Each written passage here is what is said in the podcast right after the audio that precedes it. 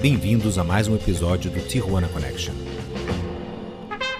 Uma hora de opiniões agudas feitas por gente obtusa. Ideias pretensiosas baseadas em conhecimento altamente duvidoso. Luciana Nittiger, Júlio Pagani, Zé Paulo Forjarini e Rodrigo Bueno, destilando ideias no alambique da nossa mediocridade.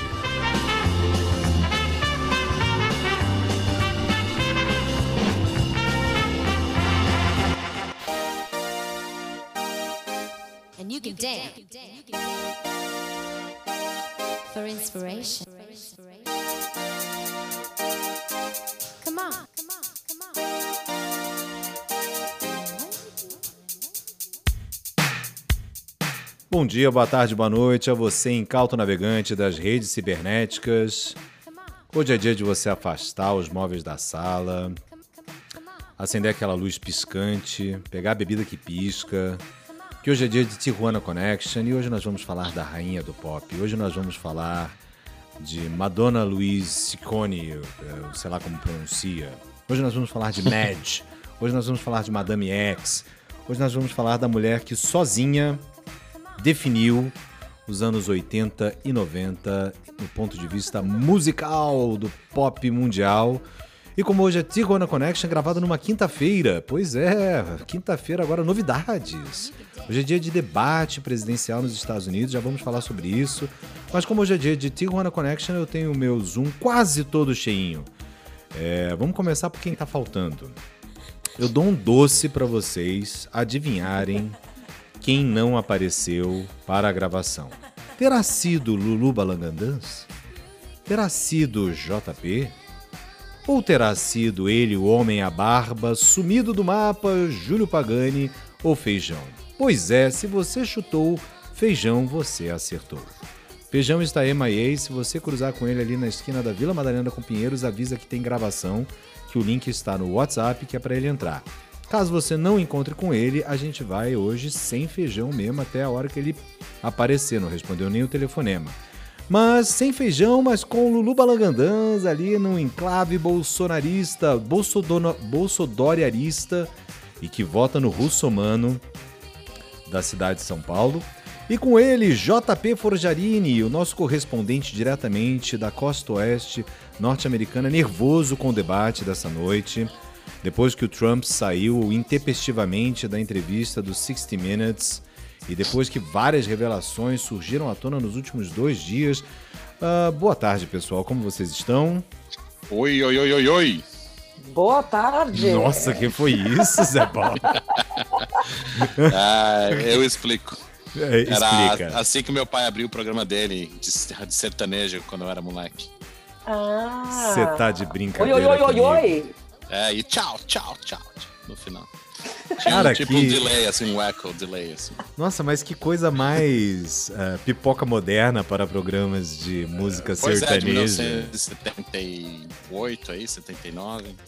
Ô Zé Paulo, um dia você precisa explorar mais essa história do seu pai ter sido radialista. A gente precisa conhecer melhor como é que é esse, é, esse capítulo na vida uh, do seu pai, cara. Como é que ele É. chegou a ser radialista e justamente música sertaneja? Pois é, eu não, eu não, não conheço muito bem o, o, o background. A gente eu já- imaginou- Já, nasci nesse meio. A gente Mas imaginou que isso pudesse acontecer. E o nome artístico dele era Raimundo Carlos. Oi? Não, eu, eu já estava pronto para fazer um era- minuto de silêncio aqui agora. Raimundo Carlos. Mas qual era o nome dele real? Ca- Carlos Alberto. Cara, eu preciso saber muito por que, que o seu pai escolheu o nome de Raimundo Carlos. Então, É, aí a gente vai ter que fazer uma mesa branca aí com. não, não, a gente não precisa perguntar necessariamente para ele, mas pode perguntar para parentes que ainda estejam vivos, pessoas que compartilharam ah, desse momento ah, dele, para que explique pra gente a origem do nome Raimundo Olha, Rodrigão, Carlos. aí tá uma coisa, depois de 45 anos, acho que eu vou fazer essa pesquisa com irmãs e parentes. Olha, a gente recebeu vários feedbacks a respeito da sua última pesquisa no último programa. é, e o povo parece que não confia muito nas suas pesquisas. É. É isso, ó, eu, re, eu reescutei o programa, não foi tão ruim assim, não. Foi, foi intriga da imposição. Fo- Da imposição. Foi intriga da imposição. impuseram intriga entre nós. É, é isso. Nós somos o. Congresso Nacional, basicamente. Pegaram o trocadilho do carilho? Pegamos o trocadilho do carilho. É, não, assim, não foi, tão, não foi tão ruim, mas a hora que você pediu pra Luciana te ajudar. Não, não me atrapalha, Luciana, pelo amor de Deus, já tá difícil. É, realmente. Como me confundir? É, pois Ficou é. um pouco visível, ficou um pouco Ficou um visível. pouco visível. Vamos aqui mandar um abraço para os nossos queridos dois ouvintes. Um é o William e o outro é o Léo. É isso mesmo, Luciana? Exatamente. Exatamente. Pô, Léo, William, um grande abraço para vocês. Um abraço pro Barcinski também, que foi citado no nosso Twitter pelo Léo ou pelo William, não sei bem ao certo. Acho que foi o Léo que disse que conheceu o Iconoclastas. Foi, foi o Léo. Foi o Léo. É, foi o Léo. Então nós já temos aqui agora a fantástica quantidade de dois ouvintes, nosso verdadeiro fã-clube. Quantos seguidores a gente tem no, no Twitter, Lu? Ixi, Dois. calma. Não, dois. dois. Eu, eu, eu, eu não sigo porque eu não tenho Twitter. Aliás, pra, Calma, pra- dá pra- um tempo que eu já vou te falar. Então, enquanto isso, ah, Zé Paulo, você tá preparado para o debate de hoje à noite? Ah, Temos tô- 16. Tô preparadíssimo. A nossa popularidade ela está semelhante à popularidade do Trump na Califórnia. 16 Olha, candles. Dá, dá- dá um pouco de medo, às vezes, da popularidade dele. Eu acabei de unfriend umas três pessoas no meu Facebook. Não faça isso. Não faça isso. Os governantes passam e as amizades ficam. Pelo amor. Ah, não eram tão amigos assim, não. Por isso que eu cortei. Ah, então, vão Tipo, se fuder vocês todos. É isso, né? Seu trumperista do caramba. Ah, Lulu Balangandanzo, o que, que você aprontou essa semana, Lulu? Olha, não muita coisa, na verdade. Trabalhei mais do que qualquer outra coisa. E fiquei feliz que essa foi a primeira semana que a minha faxineira voltou. Ai, eu tô Super legal. em love. Super legal. Nossa, imagina o estado que tava a casa, né? Não, Desde o não começo tava da pandemia. Quantidade de copos Não, não espalhados, tava assim. tão ruim assim. Mas é que eu tava cansada, cara. Esse negócio é hardcore, cara. Não é à Hardcore. toa que há pessoas que ganham pra fazer isso, né? Muito Exato. embora não seja a primeira escolha de profissão de quase nenhuma dessas pessoas, né? O, o Zé Paulo, eu acabei de receber aqui da, da moça do café aqui, que é a Janaína. Ela mandou a seguinte notícia, não sei se você consegue ver aqui a minha tela. Ela mandou especificamente pra você e a notícia diz que Google agora permite que você murmure uma melodia para lembrar daquela canção que não sai da sua cabeça. Não. É, então agora quando a gente estiver fazendo Jeopardy, hoje não vai ter Jeopardy porque o assunto é longo, mas agora quando a gente estiver fazendo Jeopardy e você começar a murmurar a música, você deixa o seu Google aberto que ele vai aparecer o nome da música pra você. Muito obrigado. Um beijo, Janaína. Obrigado pela dica. E você, o JP Forjarini, o que, que você aprontou essa semana? Essa semana. é, Você trocou o óleo? Eu trabalhei. Não, o óleo já foi trocado dos dois carros. É só uma vez por semana. Ah, não, às vezes três. Dependendo Uau. da semana. Que é isso, hein? O pessoal tá queimando da Midnight Oil aí. Às vezes uma, às vezes Midnight duas. Oil. E. Não, essa semana foi tranquila, por enquanto. Como é que, como é que estão as coisas no Le Papagaio? Agora tá na época que começa a dar uma caída no movimento, mas continua bem, né? Apesar das nossas incessantes propagandas na semana passada, houve uma caída no movimento? Olha, talvez seja por causa das propagandas da semana passada. que Elas foram excelentes. Eu não sei do que você está dizendo. As propagandas foram maravilhosas. Se, se qualquer coisa não foi a propaganda, eu posso afirmar a vocês. Muito bem, pessoas. Aqui ao fundo, enquanto começamos a ouvir Secret, é, vamos adentrar o assunto desta semana.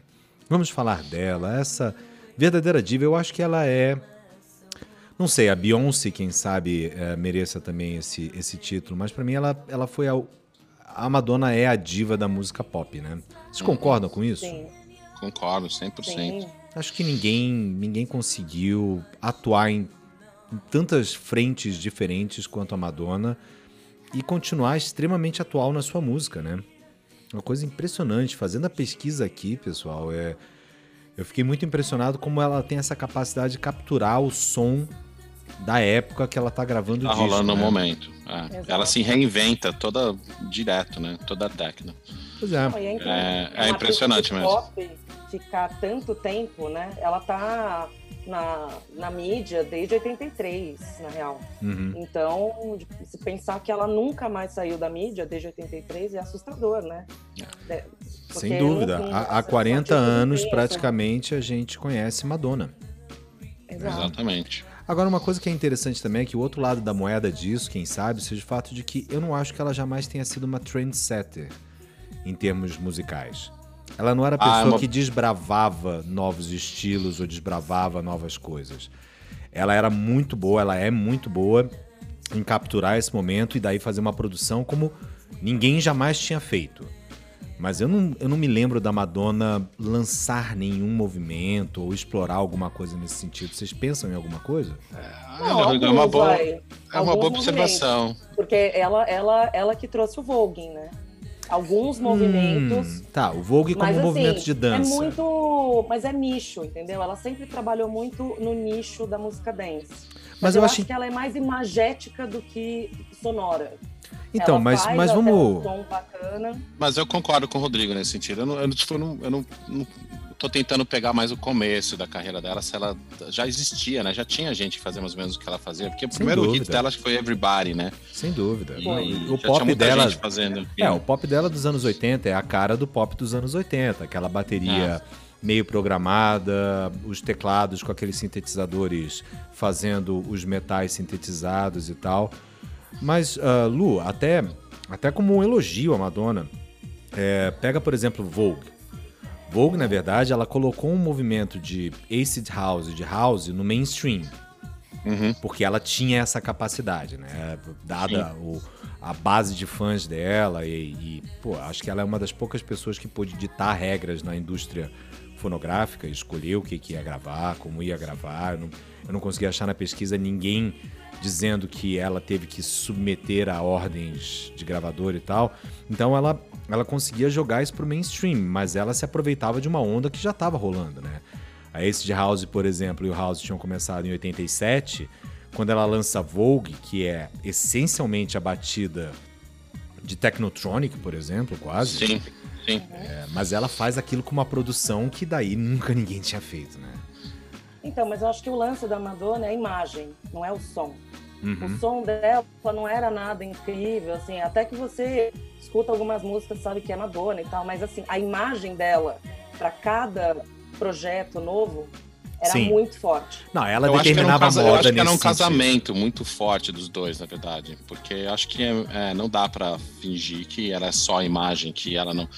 Eu acho que musicalmente, por exemplo, se comparar ela com Michael Jackson, com Prince, assim, o Prince acho que é outro nível, musicalmente falando, mas eu acho que é um casamento legal da imagem com a música, né? Porque a Vogue é uma puta música irada, né? É, porque na verdade ela não era tanta, ela não era música de verdade, né? Ela começou a tocar instrumento e ter uma relação com isso. Quer dizer, ela começou a carreira dela tocando bateria, né? Sim. Na verdade. Sim. Mas é, não- eu não imagino que deva ser uma coisa incrível. Tudo bem, ela tocou no CBGBs, tocou no Max Kansas City. Assim, não era uma banda, era uma banda alternativa. Como é que se chamava a banda dela, Lu? The Breakfast Club. The Breakfast Club. Era a banda. É. E aí a banda já tinha duas vocalistas, mas ela sempre quis cantar. A família dela sempre foi musical. Mas assim, o pai sempre es- estimulava os- os filhos, né? Ela tem seis irmãos, todos eles tocavam instrumentos, mas a Madonna sempre gostou de cantar. Era o, o lance dela era cantar. Bom, é, eu não acho que ela tem uma super voz. Não, ela não é uma. Não, eu acho que ela teve, eu acho que ela teve uma evolução muito grande, inclusive, quando você sai, Mas por ela exemplo, melhorou. do, quando você sai do True Blue e você vai pro pro Like a Prayer, você percebe uma, uma, uma mudança drástica no jeito dela cantar, porque ela sai de um Sim. registro super agudo e ela desce esse registro aí alguns tons e a, a música começa a ficar muito mais confortável na voz dela e ela inclusive começa a explorar a música e as linhas melódicas muito mais. Porque se você começa a pegar Lucky Star, Borderline, é, Physical Attraction, não são músicas difíceis de serem cantadas, né? Não, nunca foram. Eu, eu acho que uma coisa que tem que falar dela também, já que você tá falando dessa coisa da voz, da evolução dela, ela sempre trabalhou muito na evolução dela como artista e na carreira dela. Ela sempre foi uma hard worker, né, da música. Sim. né? Sem Porque não uma-. Acho que era uma coisa que vinha naturalmente, assim, ah, de cantar. Então, você, claramente, você vê que ela treinou, que ela teve aulas e, enfim, para melhorar o lado desse lado dela. Então, aproveitando que a gente começou a falar desse início de carreira da Madonna, vamos lembrar um pouco como é que a Madonna surgiu aqui no mundo. Madonna surgiu com isso aqui.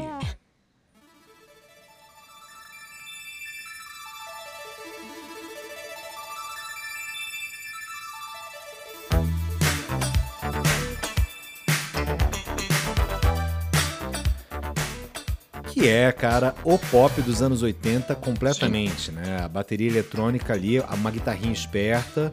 Mas Uhum. olha a voz da Madonna aqui, cara. Fininha, né? Agudinha. É, é, é quase Nem desagradável. Nem ela consegue alcançar isso hoje. Não, e, e foi, que- acho que não foi à toa que começaram comparando-a a Cyndi Lauper, né? Era ela Sim. e a Cyndi Lauper, porque eram duas cantoras de vozes meio estridentes, assim, e, e tal. Quase irritantes. quase irritantes, cara. Agora, desse disco, Lulu Balangandãs, esse disco tem Lucky Star, Borderline, Burning Up, todas acabaram virando hits de pista. Aí tem ah, I Know It, que eu honestamente Noko Noko. Tem Think of Me, que eu também Noko Noko. É, tem Physical Attraction, que é uma musiquinha bem legal também. Tem Everybody, mas a minha música predileta desse disco é esta daqui, cara, que eu acho que é uma vibe enlouquecida, Sabia, cara. Holiday. Ah, cara, eu toco isso em qualquer set, Essa, em qualquer essa pista, é cara. Essa brincadeira, cara, ela deu muito certo, né? E esse é um exemplo, né? Não, tanto é que ela tem que tocar essa música até hoje nos shows dela. Sempre tem que ter uma versão de Holiday. É, e ela já fez diferentíssimas versões de Holiday, né? Já botou Muitas. Holiday em todos os ritmos que você possa imaginar, dentro de outras músicas, fora e tal. Mas, cara, essa música, por exemplo, ela segue uma linha muito parecida com o, o rap que era feito no início dos anos 80. Se você faz um- um- um mix disso, por exemplo, com The Message, do, do Furious 5, ou, ou mesmo, sei lá, tinha até uma versão de rap de Holiday. Eu não sei se vocês se lembram disso, cara. We are going on a, on a holiday. We're gonna go to swing. Ah, We're é going to verdade. London and New York City. Que os caras usaram a base de Holiday pra fazer um rap. Uhum. Ela já vai pra uma outra linha de pop muito interessante, né, cara? Sim. E essa, e essa música aqui no final, que foi a que efetivamente a lançou para o estrelato, né?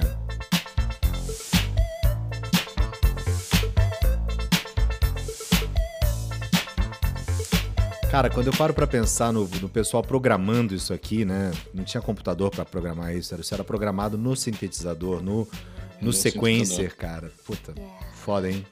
Paga um pau. Quem foi o produtor Não, desse legal- disco, hein, não, e o galera? legal é o seguinte, é, é, ela andava com um cassete dessa música, né? Ela É. ia nas danceterias e para entregar para os DJs. Desculpe, ela ia onde. Luciana? Nas danceterias. Danceterias. Na discoteca. Nossa é, eu fiz um senhora, momento não. Zé Paulo. É. É. que eu pensei no, na, na- Não, não, não. pensei no lugar onde ela estourou, que foi Por o favor. Danceteria. Por não, não, favor, tudo bem, tá ok. danceteria. Não explica, não Eu- explica que é pior. Eu aprendi Não, danceteria é quando eu me mudei para São Paulo. Em São Paulo, em 1990, início de 90, as pessoas iam para danceterias. Exato. Não tinha essa palavra em nenhum outro Ah, lugar do é. Brasil. Só em São Paulo que tinha essa palavra danceteria. Já Rodrigão, respondendo a, a sua pergunta aí, teve três produtores esse, Essa música. esse álbum, né? Diga. Teve o John Jellybean Benitez, Que Que foi namorado dela, isso. sim, o Mark Cummings e Red Lucas. Ou seja, todas as pessoas que não passaram para a posteridade. É, realmente, se você faz uma pesquisa rápida, assim, não aparece mais nada do, não aparece mais nada desse. Mas ela lançou esse disco em 83 e na sequência ela veio com aquela paulada do Like a Virgin, né, galera? Sim. É. Mas você sabe, você sabe que foi engraçado, cara, que desse disco que ela gravou pela Sire Records, ela conseguiu o contrato com a Sire Records porque ela foi visitar o dono da gravadora que estava internado no hospital. Aí ela fez uns, um- umas coisinhas lá que, enfim, Isso eu li na biografia dela, né? Ela foi lá fazer um Olá, enfermeira, pro dono da. Fala! Mam- mamãe Brusqueta, Mama Brusqueta agora. Spilling the Guts on Madonna. Mas É, eles, eles entram em detalhes assim, né? gráficos sobre o que, que ela fez? Hum, Não, não necessariamente. Mas a questão é que parece que o cara gostou e assinou o contrato, porque ele não tinha nem escutado nenhuma música. É, Mas ele Então- assinou com uma contingência, né? Ele escolheram um a ela continuasse produtor, né? fazendo aquilo que ela tinha feito. Provavelmente. Eu assino com quanto que cada disco novo que você lança e você venha me visitar aqui. Qual foi a Exatamente. contingência, Zé Paulo? Desculpa.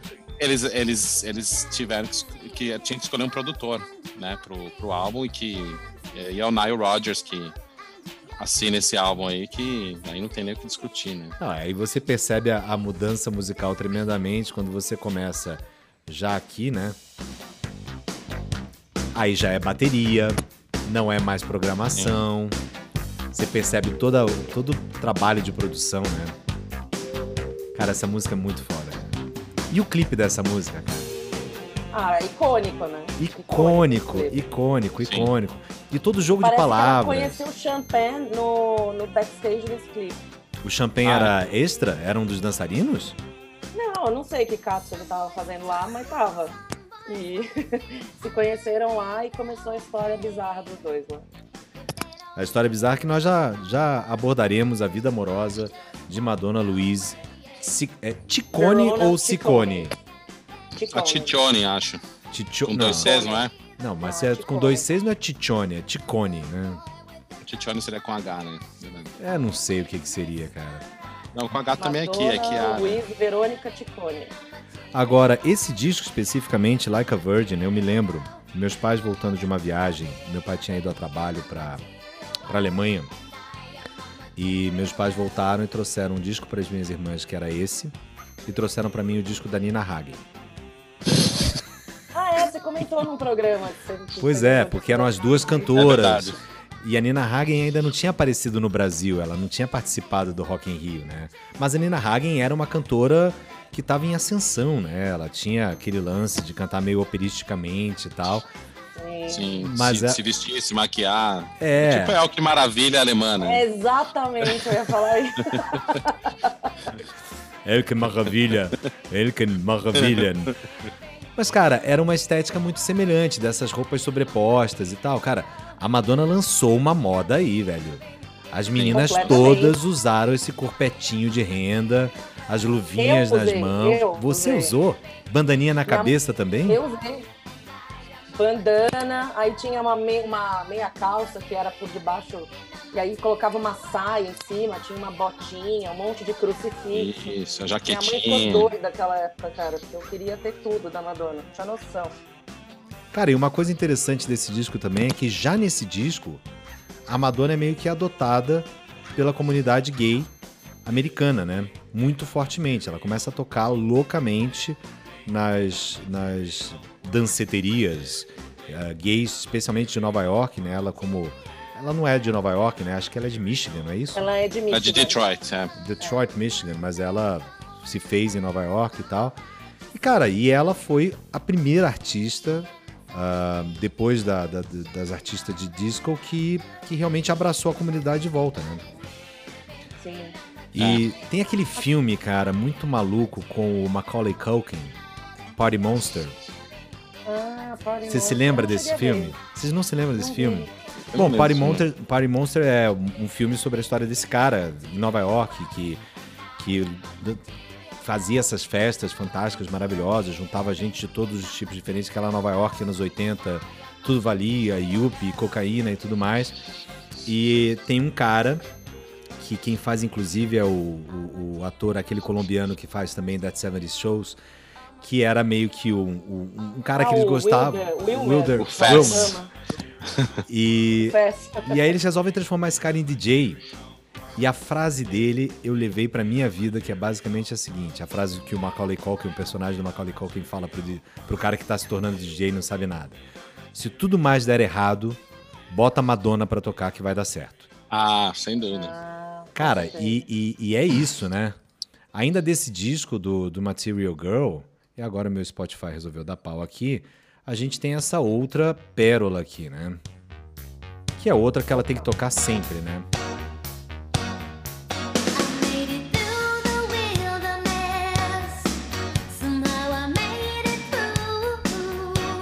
E essa não é dela, né? Ela não escreveu essa. Ela não escreveu essa música. Não. Quem escreveu essa música, Zé Paulo Fogelli? Ah, tô aqui. Chama Thomas Kelly e William Steinberg. Dois Tá caras vendo? escreveram essa música. É. Esse William Steinberg, ele também escreveu Two Colors, da Cyndi Ah, Lauper, e o Eternal Flame, da The Bangles. Bangles. Basicamente, esse cara tá milionário, né? Sim. Só com direito Quando nós autoral. estávamos falando de, de Trend, né, que ela lançou, em 85, junto com o álbum, saiu Procurando Susan des- Desesperadamente, o filme, né? Sim. Ela que é totalmente o visual, né? Acho que é ali que explodiu esse... Aliás, um filmezinho bem legal, né? Que não era. que ela, ela não fazia nenhum papel gigantesco no filme, assim, né? Ela. Ela mal aparece. Ela mal Ela Aparece. era a Susan. Quando ela Não. aparece, é... ela é ela, né? Ela era a Susan. Não, Não, ela era não, a Susan. Susan. o role dela era, era Susan Thomas. Ah, ela era a Susan? Ela era a Susan.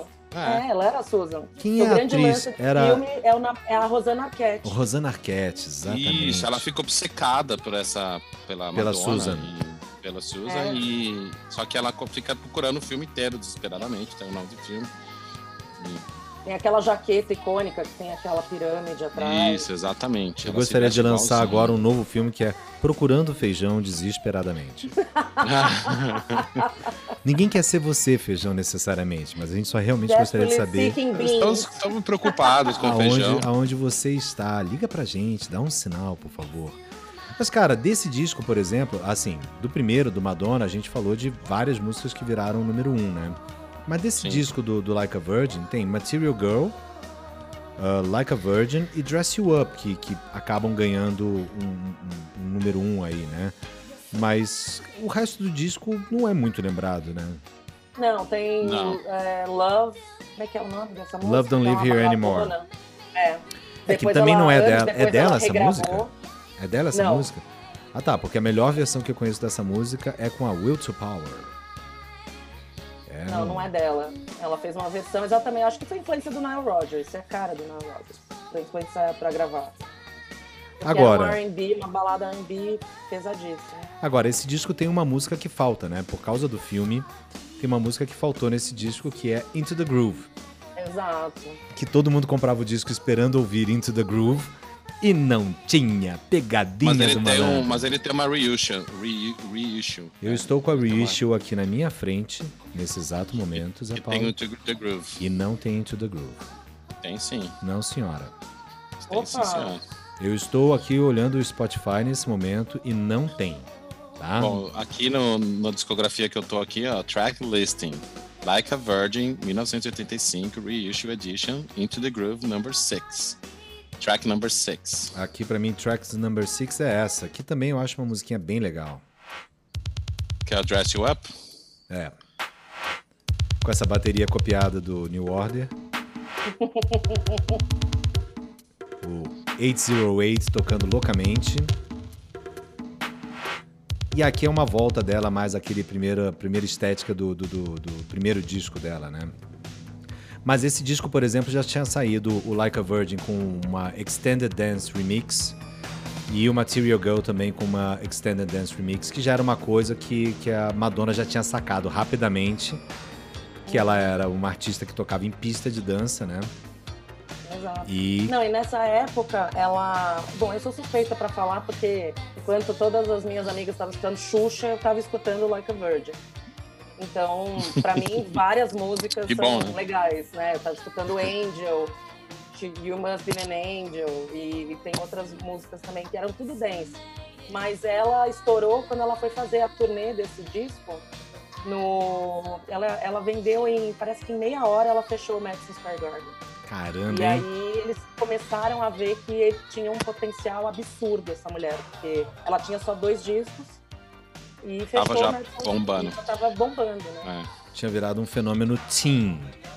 Ah, O- pessoas, fala, o Into the. Groove foi o mais vendido single dela, Até hoje. ah, da história, até hoje. Ah, essa música é simplesmente maravilhosa. em todos os aspectos. Não há remixes suficientes dessa música. Fazendo a procura aqui de remixes do Into the Groove no SoundCloud, eu consegui achar mais de 80 remixes. Nossa, imagina. Tem, tem muita gente, muitos anônimos que fizeram remix, naturalmente, né? Mas eu achei Ah, mais de. Os fãs dela adoram fazer remix das músicas. Eu, Adoram. eu preciso dizer pra vocês que eu tenho um remix funk de music. De repente, Nice. eu até mando pra vocês, pra vocês ouvirem, que é bem divertido. Rodrigo, Vamos fazer o. que a gente, Fala. a gente tem uma música que o- a linha de baixo da música é bem parecida com a do Holiday, né? É? É. Qual? Tava tocando esses dias, na real, um tempo atrás. É o Quando o Sol. Nossa senhora. Que lembrança, Zé Paulo. É. Que Tum, lembrança. tum, tum. Tududum, tum, tum. Nossa, como a gente chupinhava a coisa e nem sabia. Muito bem, pessoas. Vamos fazer o nosso primeiro interlúdio musical aqui. Vamos mandar uma.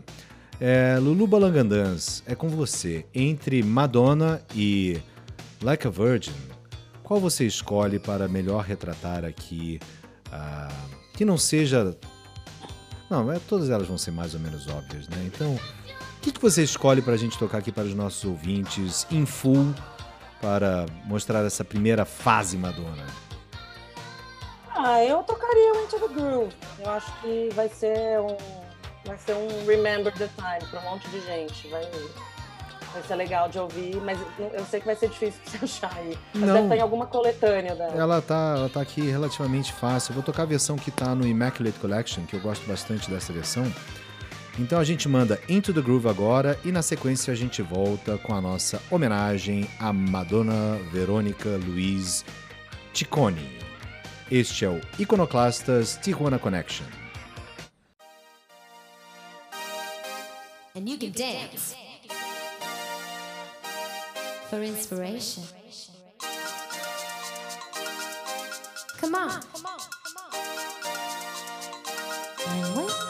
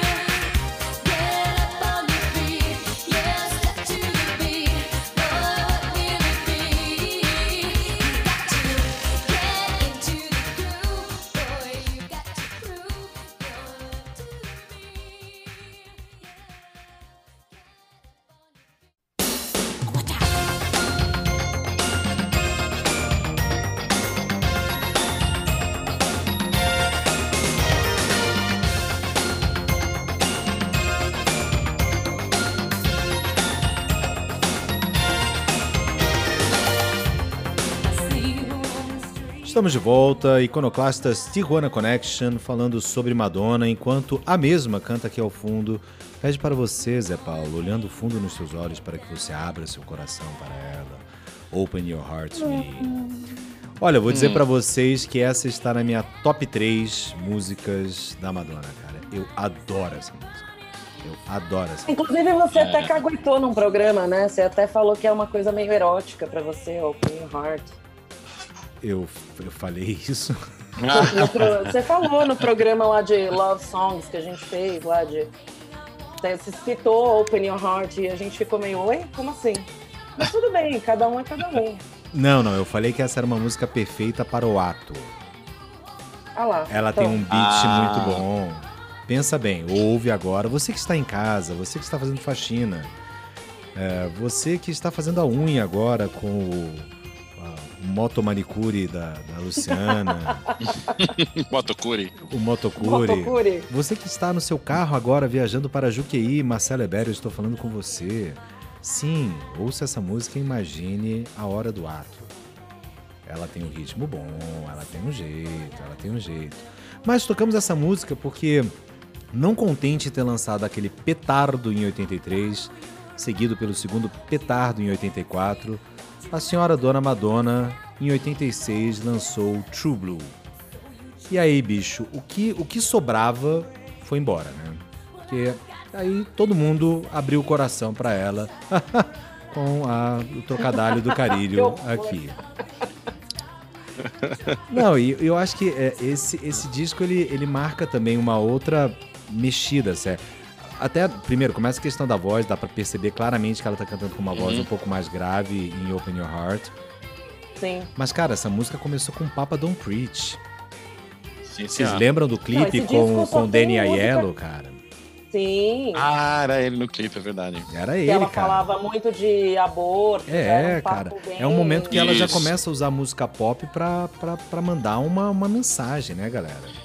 E ela já começa a escrever mais. Ela, ela tem dedo em todas as músicas ah, desse álbum. Ela, ela escreveu, ou sozinho, ou não, todos com parceria, né? Mas ela escreveu todas as músicas. Sim, mas eu acho que esse, esse disco também tem um- um- uma outra coisa muito importante. Marca o início da parceria dela com o produtor que mais trabalhou com ela, né? É o que Patrick Leonard. o Patrick Leonard. Exatamente. E Exatamente. trazendo o Shep Pettibone para ajudar na parte toda da, do dance, de fazer os remixes. Aí ela começa a, a trabalhar bem já olhando as pistas também, né? E o True Blue é o best-selling álbum dela, da história dela. Cara, vocês se lembram da turnê desse, desse True Blue? Cara, eu me lembro Então, cê- de, de ver o vídeo do True Blue em VHS, que era ela, e tinha, e tinha um molequinho que, que fazia o show inteiro com ela, que fazia todas as danças. Fazia, é. Cara, e era uma baita banda, cara. A- a- as bandas que a, que a Madonna punha no palco estão rivalizando com as bandas que o Michael Jackson punha no palco, cara. sim. Que eu acho não, que. os shows dela realmente sempre foram muito bons, assim. Sempre foram muito. Ela sempre preparou um mega espetáculo. Não era só um show que ela chegava, cantava, fazia meia dúzia de passinho e, e ia embora. Sempre tinha um, uma, como você disse, né? Uma super produção. assim. Então era um evento. Mas, por exemplo, no True Blue, por exemplo, ela, ela ainda não tem a participação dos dançarinos tão forte quanto ela vai ter ah, ali pra frente, né? No, no, na No Like a turnê Virgin, no Like a Prayer. do Like a Prayer, né? Ainda Uhum. é meio que ela e esse molequinho. Mas ela já tem as backing vocals que ainda não são aquelas backing vocals que depois a acompanharam por muito tempo, a Donna e a. Esqueci o nome A outra. Harris e a Donna DeLorean. Donna que cantavam também, assim. Devia ser chato pra Madonna ver essas meninas cantando, né? Mas, assim, putz, É eu não canto que nem elas e tal. A Nicky Harris foi que durou, durou mais. Eu acho que ela até chegou a fazer uns backing vocals no Rebel Heart, que é um dos últimos discos dela. Então, ainda tá. Cara, mas se a Madonna tem. Quantos anos tem a Madonna agora? 60 aí? 61. Essa, essa molecada aí também deve estar mais ou menos na mesma faixa etária, né? Essas duas meninas também, né? São carreiras É, bem tá- longas. é. Bom, aqui ao fundo nós estamos ouvindo Live to Tell, porque também eu acho que é uma outra característica desse disco, né? É a primeira vez que ela traz uma mega balada, né? Mega balada. Mega balada e, Não, cara. na verdade ela trouxe outros em outros discos, mas essa foi a que estourou. foi a que mais estourou, até porque foi trilha de um filme do Champagne, né? Que era o marido dela, né? Foi, aí ela já tava casada com o Champagne em 86, né? Já, já. Como é Já que é? estavam casados. Já, já sabemos aqui, através da nossa mama brusqueta, que eles se conheceram no, no set de Material Girl. Mas qual é a história de amor entre Madonna e Champagne? Não, na verdade, o, o que eu sei é que, bom, são duas pessoinhas um pouco difíceis, né? Champagne e a Madonna, mas acabaram se apaixonando. Se eu não me engano, em, acho que foi em 86 que eles casaram, no dia do aniversário dela, que é dia 16 de agosto. E, e foi assim, um mega evento, tinha helicóptero voando. Eles ficavam gritando, mandando o dedo, assim, durante a cerimônia. Foi trash, assim, total. E o Champagne gostava de encher a cara, né? E porrar ela de vez em quando. Isso que era o grande lance. E a Madonna não é uma pessoa também que vai aceitar tomar umas porradas e ficar quieta. Então, É, até um certo ponto ela deve aceitar. né? É, ela deve ter aceitado. Enquanto, enquanto tá no É. combinado, né? Enquanto ele fala assim, ah, eu bato Eles em você e fizeram depois um- você bate em mim. Mas eles até fizeram um filme que foi horrível. Eu assisti na Ah, época. é o verdade. Shanghai Surprise. Era um filme que foi produzido pelo George Harrison. Cara, é, o filme é péssimo. assim. Tudo pra dar errado, né? Nossa, é verdade, cara. Tudo pra dar errado. Shanghai Muito Surprise. ruim. É. Meu Deus do céu.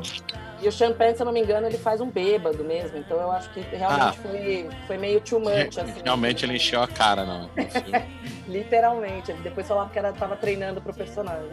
Cara, agora tem uma, tem uma outra balada dessa época dela que eu gosto muito, mas que não tá no True Blue. Eu só, só achei no Immaculate Collection. Isso deve ter saído somente como single, que é essa daqui, cara. Ah, o Crazy for Ah, You, né? Essa Que música. é do trilha do Vision Quest, com Matthew Modine. Matthew Modine, exatamente. Então, já que eu tô com a lista aqui, é a número 3 dos singles da Dela? história. É, Caraca, irmão. Sério? número 3. Uma é, balada. uma balada.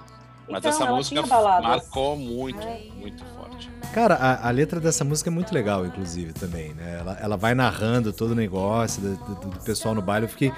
Eu ouvia isso porque era época de bailinho, né? E era bem a gente ali, né? Eu olho os seus olhos, você olha pra mim, eles se cruzam através do. E aí você ia pro bailinho e você chegava com aquela cara de cão sem dono. "Ô, você quer dançar comigo? A menina te dava um toco, aí você ia na segunda, tomava mais um toco. Aí você, quando chegava na sexta menina que você ia pedir, ela aceitava. Aí você ficava tudo feliz. Aí quando você encostava aquele corpinho no outro. Aliás, vamos, vamos aproveitar esse momento para rememorar é, a primeira dancinha lenta, né? Os corpos se encostando ali, quentes. Aquela mãozinha no- na nuca, fazendo um carinho ali no- nos cabelinhos da nuca. O pessoal respirando no, no pescoço, assim. E você querendo a pessoa. Aí a menina virar pra você e falar assim: Ué, o que, que é isso no seu bolso? Falar assim: Minha chave. Mas não era a sua chave, né? O meu house. É o meu. O meu rosto. Naquele tempo a gente tinha muito pouco controle sobre as nossas emoções, assim. Mas, pô, dancei muito essa música em bailinho, cara. Sim, dança da Ah, acho que todo vassoura. mundo, né? É, dancei muito com a vassoura, inclusive, também. né? Mais do que eu gostaria, inclusive. Mas enfim, cara, True Blue então teve Open Your Heart, teve Live to Tell, teve Papa Don't Preach. Vamos de Papa Don't Preach aqui agora. Essa entradinha também de Papa Don't Preach é bem foda, né? Com strings, né? Com, as, com os violinos. Bem legal, né? Não, isso aí vê a diferença de produção, né? Já. Nossa, cara. No Patrick Leonard fazendo outro nível, né? E o Baixão. baixão. Baixão eslepado, Zé Paulo. E o Paulinho legal. da Costa, né? Já. Eu, é, a gente não ouve o Paulinho da Costa tanto nessa música. Agora, nesta daqui, que também está em True Blue, aqui Não, só dá Paulinho. Aí é Paulinho, a música do Paulinho. Vamos fazer aqui agora um minuto de silêncio para ouvir Paulinho da Costa. A gente tinha que fazer um programa inteiro do Paulinho da Costa. Cara, e aqui é uma, uma pegada dela, assim, muito. A mais. A mais americana das americanas, né? Branquela. Ela era loira de, de, de nascença, né? Ela é de cabelos escuros e tal, mas ela é toda italiana-americana, cantando uma música em homenagem a um porto-riquenho do Harlem, do Spanish Harlem de, de, de Nova York, cara. Puta, puta coragem, né? Fazer um negócio desse. Tropical the Island Breeze. Não, e daí ela fala When the Samba Plays, né? Essa é a única parte da letra que fala seriously. Não, é errou. coisa de americano, né? Falou de latino, ah, é samba. É samba, é. Alça samba. Pô, e o Paulinho da Costa lá podia ter ajudado, né? Falar, porra, samba, nada a ver. Cara, eu me lembro que o Paulinho Que da samba. Costa, eu me lembro que o Paulinho da Costa apareceu no clipe dessa música. Aham, ele Sim. aparece tocando, mas. Ele aparece lá muito kaoma ele. Tocando ali e tal. Bom, True Blue ainda tem, vamos lá. Tem Where's the Party, que é uma musiquinha bem legal, eu acho. Quer dizer, vamos, vamos, já vamos fazer um disclaimer aqui. Os três somos fãs de Madonna. Como não tem o feijão hoje pra ficar falando mal da Madonna, a gente só vai falar bem da Madonna, né? Então tem Where's the Party, tem True Blue, que eu acho a musiquinha mais fraca do disco, cara, honestamente. É, True Blue é muito comercialzinho, assim. é, mas- meio... It's ok. Tem Não Jimmy é a melhor Jimmy, do álbum. que é uma musiquinha também interessante. Jimmy Jimmy é horrível. Você acha, você acha horrível? Ah, Jimmy Jimmy não gosto muito, não. Por que, que você acha horrível, Luciano? Cara, não, não pegou pra mim, Jimmy Jimmy. Eu prefiro White Heat.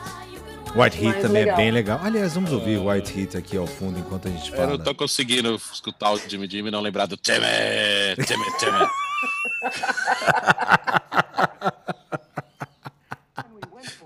Foi difícil, desculpa. Isso tudo senza tomate, tá? Se tivesse tomate, então Deus o livre, sabe Deus onde é que a gente estava. Ô, Luciana, você como nossa correspondente de moda da Madonna, Sim? Aqui a Madonna já tinha mudado bem o visual dela, né? Ela tinha cortado os cabelos bem curtinhos, tinha dado aquela platinada no loiro ali, já não era mais aquele loiro acastanhado. E aqui ela teve um, um uso de jeans bem forte, né? Era um lance daqueles calças bags, né? Então, foi nessa época desse disco que começaram aquela história do sutiã pontudo.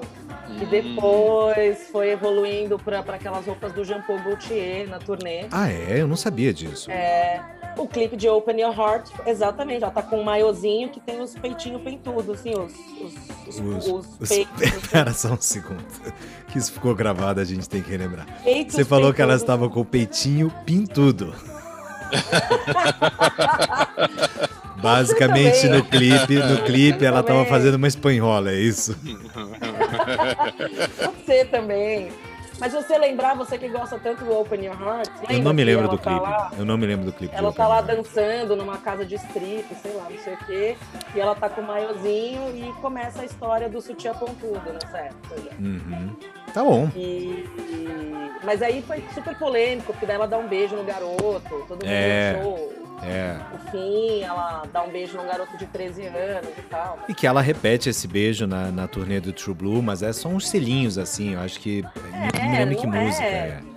Eles não ficam se lambendo, né? O pessoal é meio exagerado, assim. Então... Cara, agora eu me lembrei que a, a Madonna participou do Live Aid.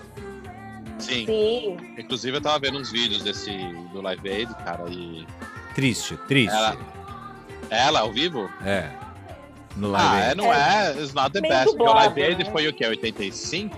85. 85. Live Aid? Aliás, Não. ela fez o Live Aid por conta da, do Beast Boys, que era o artista de abertura da turnê dela do Like a Virgin. Eles abriram os shows dela da turnê do Like a Virgin. Olha aí. Eu não Esse sabia tanto eu não disso aí, sabia.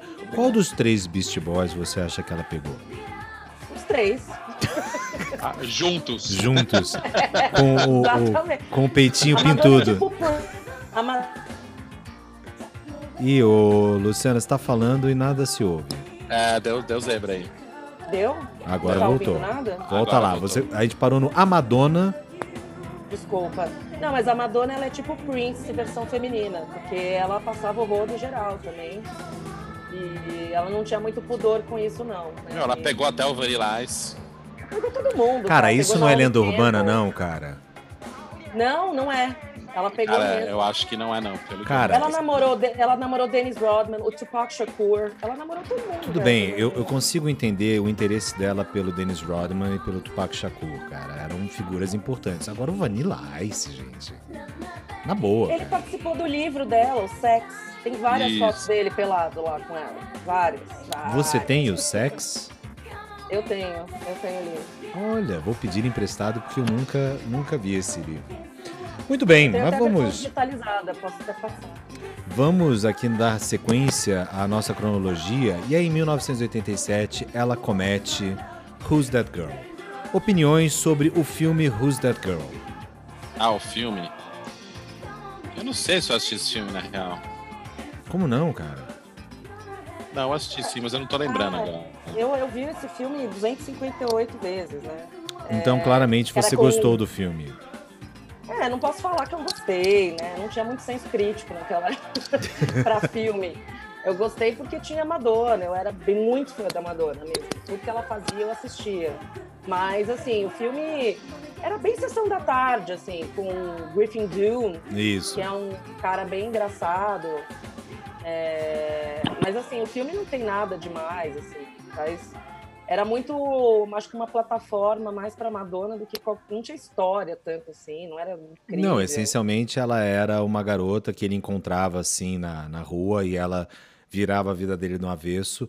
Só que eu não me esqueço daquela cena de quando ele sobe na cobertura, é uma cobertura toda tropical. e aí Ah, ela tá lembrei. com um vestido meio de, de veludo, assim, É descalça, ele com aqueles cabelos. Uma do Isso. dono lá, não sei o quê. Isso. E a trilha sonora desse filme continha esta pérola.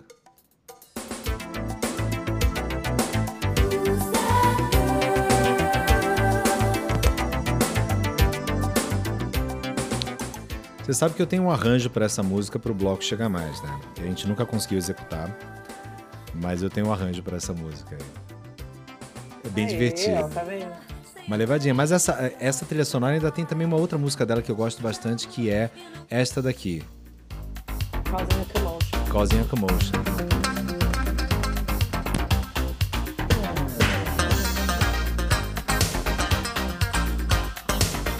Mas eu acho que depois do Who's That Girl é que ela começa a enfrentar pela primeira vez, assim, uma, um backlash da imprensa musical, né? Até então ela era uma queridinha da imprensa musical. E aí ela faz esse filme, todo mundo meio que diz que ela tá fazendo um treco caça-níqueis ali e tal. E que a, a- a trilha sonora do filme é muito ruim, que as músicas não são fortes e tal. E, E ela, ela dá tá um... na cara da Marilyn, né? Ela usou a- aquela Pois é, imagem de Marilyn.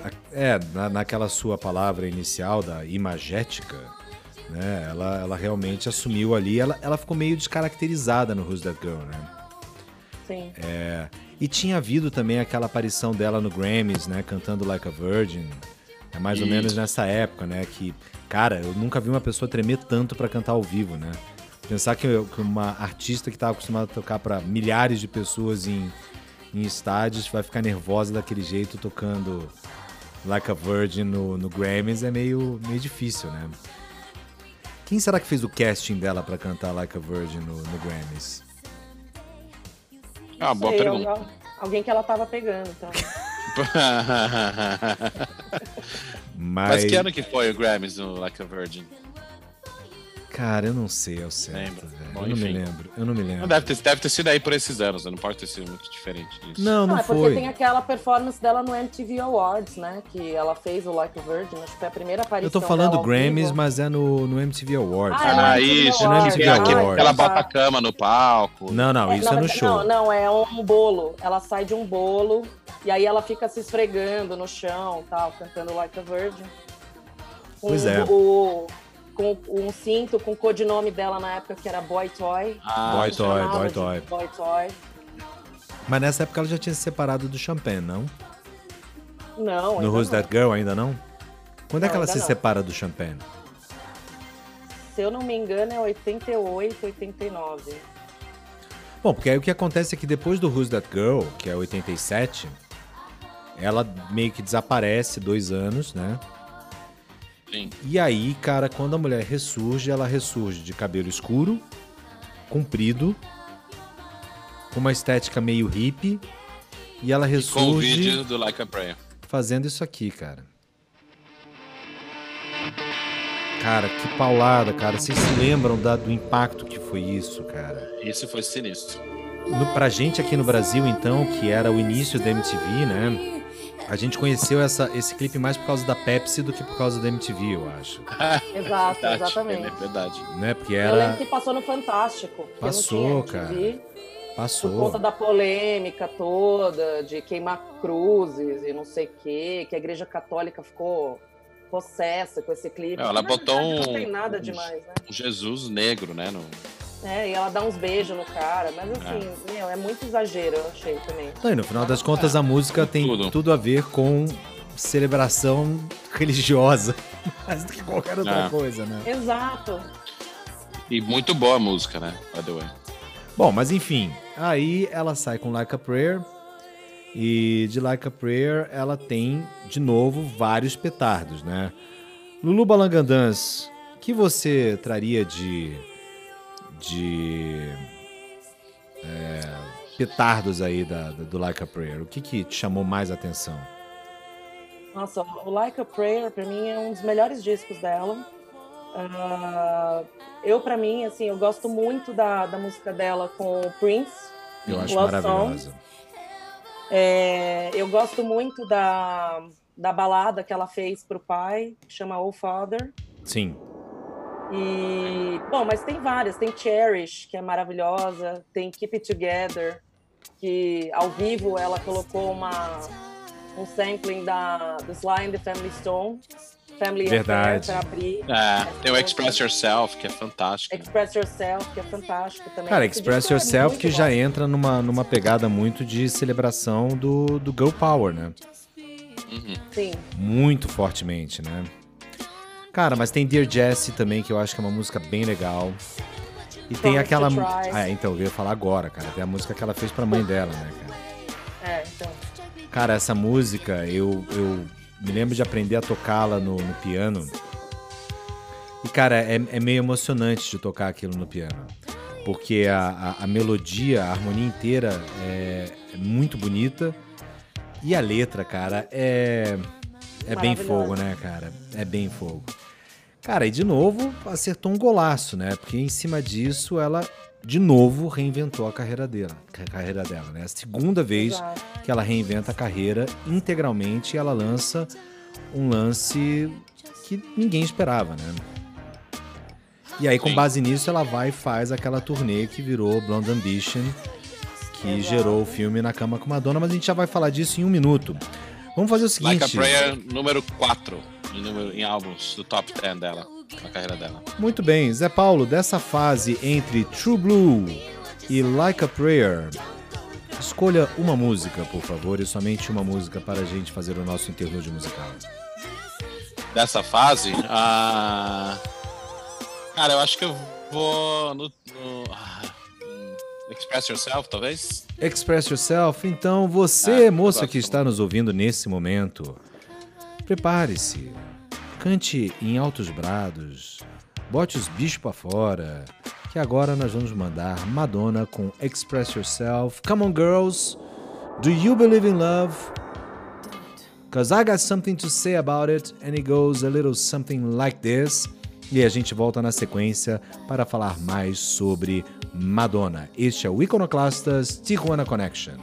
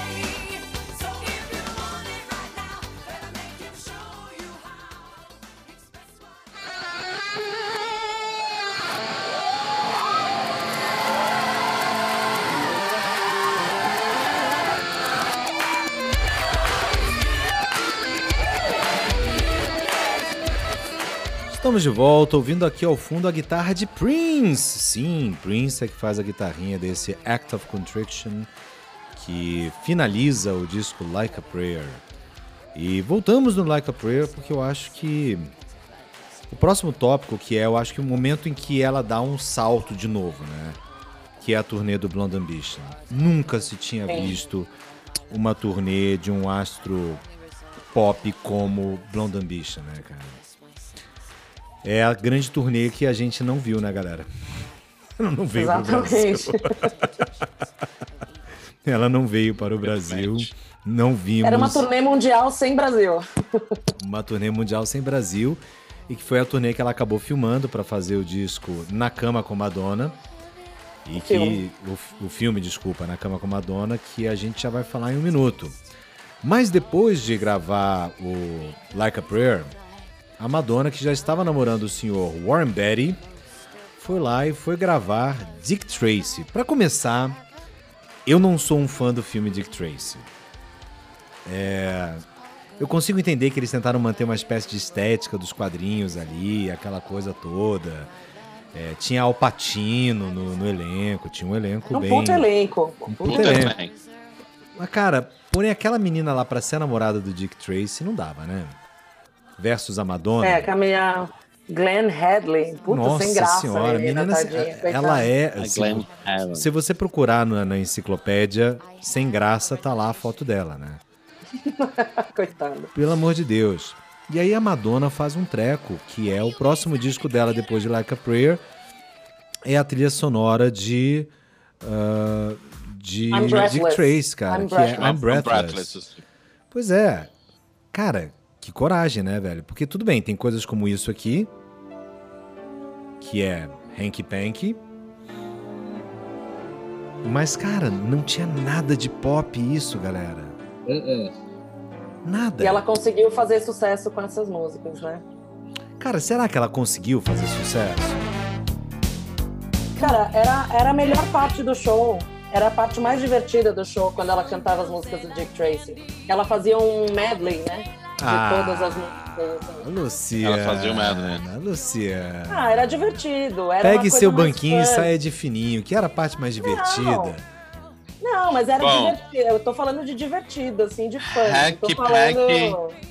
Número 29 na lista dos top 40 singles da carreira dela de vendas.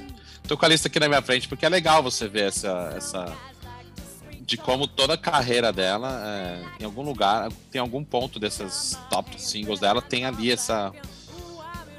Pois é. Agora, nesse filme, embora Hanky Panky, Sooner or Later, He's a Man, I'm Going Bananas, são todas músicas legais. Agora, quando ela entra com isso aqui, que paulada, hein? Muito bom. Essa música devia ter aparecido na lista de alguém nas nossas músicas para o amor, hein? Cara, e, e olha ela cantando num mega registro grave, né? Que eu acho que é o forte dela, na real. A parte o timbre mais legal dela é quando ela se, canta esse gravezinho aí. Então, acho que é uma mudança que começou no True Blue, ela amadureceu no Like a Prayer, mas quando ela entrou no I'm Breathless, ela tá cantando completamente diferente, galera.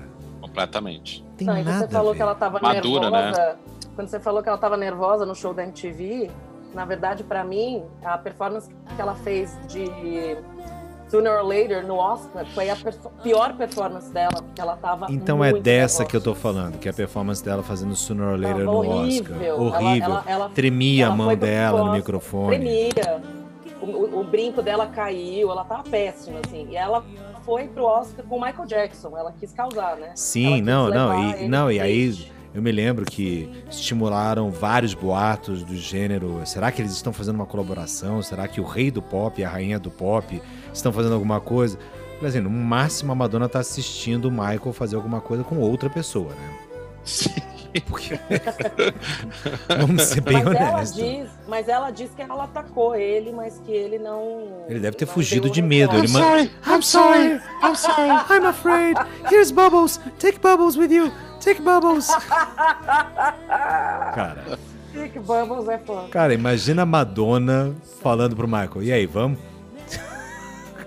o Michael. Excuse me. Excuse me. You're a little too old for me. I'm sorry. Call, Jermaine. É uma mistura do Michael Jackson com o Mickey, né? não, não, não, please, não. Mas, no final das contas, em Breathless, ela acaba lá no finalzinho do disco, quase escondido. Aí ela manda isso aqui, cara. E a história Do dessa nada, né? música. É, não tinha nada a ver com o disco, né? Nada a ver com o disco. Inclusive, a apresentação que ela faz dessa música no MTV Music Awards, ela toda vestida de Maria Antonieta, também não tem nada a ver com I'm Breathless. Pois é. Cara, essa música ela E- fez por causa do movimento Vogue, que era o movimento de dançarinos em Nova York, né? Exato. Aliás, tem um documentário muito bom é, que é uma a história desses dançarinos depois da turnê do, do Blonde Ah, tem Ambition. no Netflix, né? No... Eu não sei se é no Netflix também, mas, mas tem esse documentário, cara. E eu vi. Cara, é, é meio foda de ver, né, cara? Meio foda de ver assim. A- aquele cara que era o único que não era que não era gay, que virou vendedor de sapatos agora, sei lá o que, que o cara era. Acho Velho, que era Oli o nome dele, não lembro direito. Mas ele era loiro, né? Tipo um negro, Era, loiro. isso, isso, isso. Cara, mas ah, Vogue mudou pista de dança, né, galera? Mudou tudo. Mudou tudo. Mudou tudo, mudou a música, mudou a estética das coisas. O clipe, eu lembro que na. Né, tinha aquela. Foi uma, ela- o clipe era em preto e branco, né? Sim, então, preto e assim, branco. Considerando toda aquela estética que todo mundo tava abusando de cor nessa época, aí a Madonna vem com essa música e um clipe PB. E que ela toca de topless praticamente. Ah, esse pedaço eu não me lembro não, hein? Sim, ela tá com uma, uma blusa preta que é. Ah, 100% semi-transparente ali. Ah, entendi. Lembrei, lembrei. Pois é, cara, e, e mais ainda, né? Ela, como eu já disse, ela, por conta do Vogue, ela acaba trazendo luz para um movimento de dance music que ainda não tinha alcançado o mainstream. E a partir dali, o movimento de dance music ele ganha uma força gigantesca, né? Como se precisasse da Madonna para validar, mas enfim, não vou entrar nessa discussão. Só que ela de novo entra num, num baita hiato, né? Ela desaparece depois de Vogue, ela faz o filme, né, do, do Na Cama com Madonna, dá aquela polêmica gigantesca o filme, a famosa cena do Truth or Dare, Do Uhum. sexo oral na garrafa. do sexo oral. Mas não só isso, cara. O filme acaba mostrando umas coisas meio barra pesadas, né, galera? Mostra Cara, a stage manager dela meio que se, se metendo com o irmão dela, que não é que não é flor que se Ela tem um cheire, irmão com. É, exato. né? E a relação dela com o próprio Warren Beatty, que também era abusiva, pra dizer o mínimo. Não, Mas- ela sempre tinha negado a relação, e aí no filme aparece, Aparece. que eles tinham uma relação. né? Cara, tem aquela cena fantástica dela dizendo que o Kevin Costner é um, um chato, Babaca. um babaca, né? Kevin Costner, que era a maior detonando estrela todo mundo, global. né? Sim. Dances Mas with Wolves. Acho que o cara tinha acabado de ganhar o tinha Oscar, acabado de né? ganhar o Oscar por, por Dançando com Lobos. É. Mas por outro lado, cara, é um filme de uma, de uma sinceridade e uma honestidade muito grande, né? Eu não sei o quanto não mostrou. Mas o que mostrou mostra realmente a paulada que era fazer uma turnê mundial daquela, né? Exato. E também mostrou também o quão perva ela é, né? Porque tem aquela história do Antônio Bandeiras. Como é que é mesmo a história do Ban- Antônio Bandeiras? Porque ela viu um filme do Antônio Bandeiras e ela, quando ela foi pra Espanha durante a turnê, ela queria conhecê-lo, né? Só que ele era casado. Só que ela deu em cima dele descaradamente.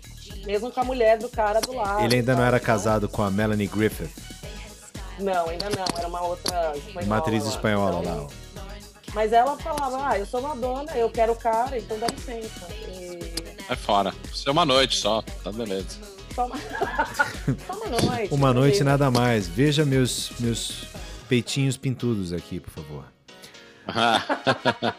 Muito bem, mas aí ela dá aquela desaparecida e fazendo um movimento muito comum para muita banda, para muito artista, que é lançar um, um disco de coletâneas. Ela lança a Immaculate Collection, mas ela manda a Immaculate Collection com umas cocitas as mais, né? Ali uma, umas pérolazinhas escondidas. Ela manda uma versão nova de Express Yourself, ela manda Rescue Me também. E ela manda outra música que acaba virando mais um- uma polêmica Que é a gigantesca. principal. Que é a que é a melhor de todas, né? Lulu Balangandans, vai, vai, vai, vai você, vai você, vai sozinha, pode ir. Vai, vamos falar de Justify My Love, Que maravilhosa, cara. com Lenny Kravitz e toda a putaria que envolve essa música fantástica. Mas é sério, cara, você vê esse clipe até hoje e escuta a música, ela é instigante pra esse ponto, entendeu? Ela é, é exatamente provocativa. Foi feita pra isso, né? Foi feita pra isso mesmo. E aí você- o pior é que você imagina, cara, ela e o Lenny Kravitz se pegando, fazendo essa parada. Aqui ao fundo estamos ouvindo Justify My Love, Cidade. Rádio Cidade.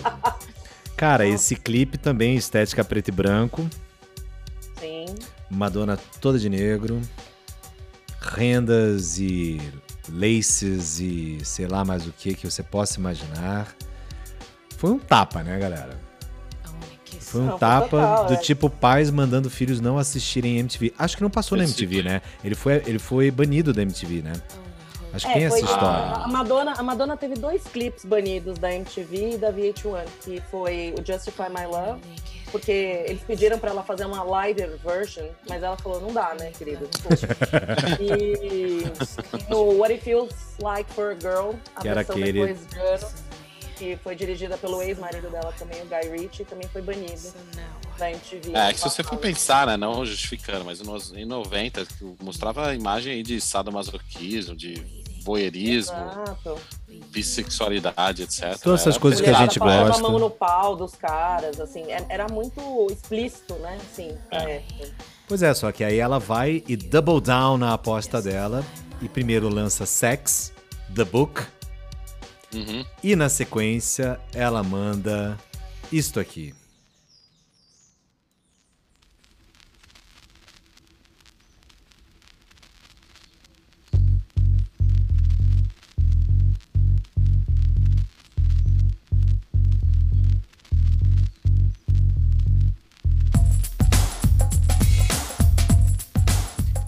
Basicamente, ela resolveu fazer música para o ato, né? É, essa fase dela foi bem sexo. Bom, ela é um ser super sexual, mas nessa época. é, mas aí tava, ela acho assumiu uma persona ali. mais ainda, né? Ela, ela assumiu a persona da, da Dita, My name is Dita. I É. can do whatever Dita. you want e tal.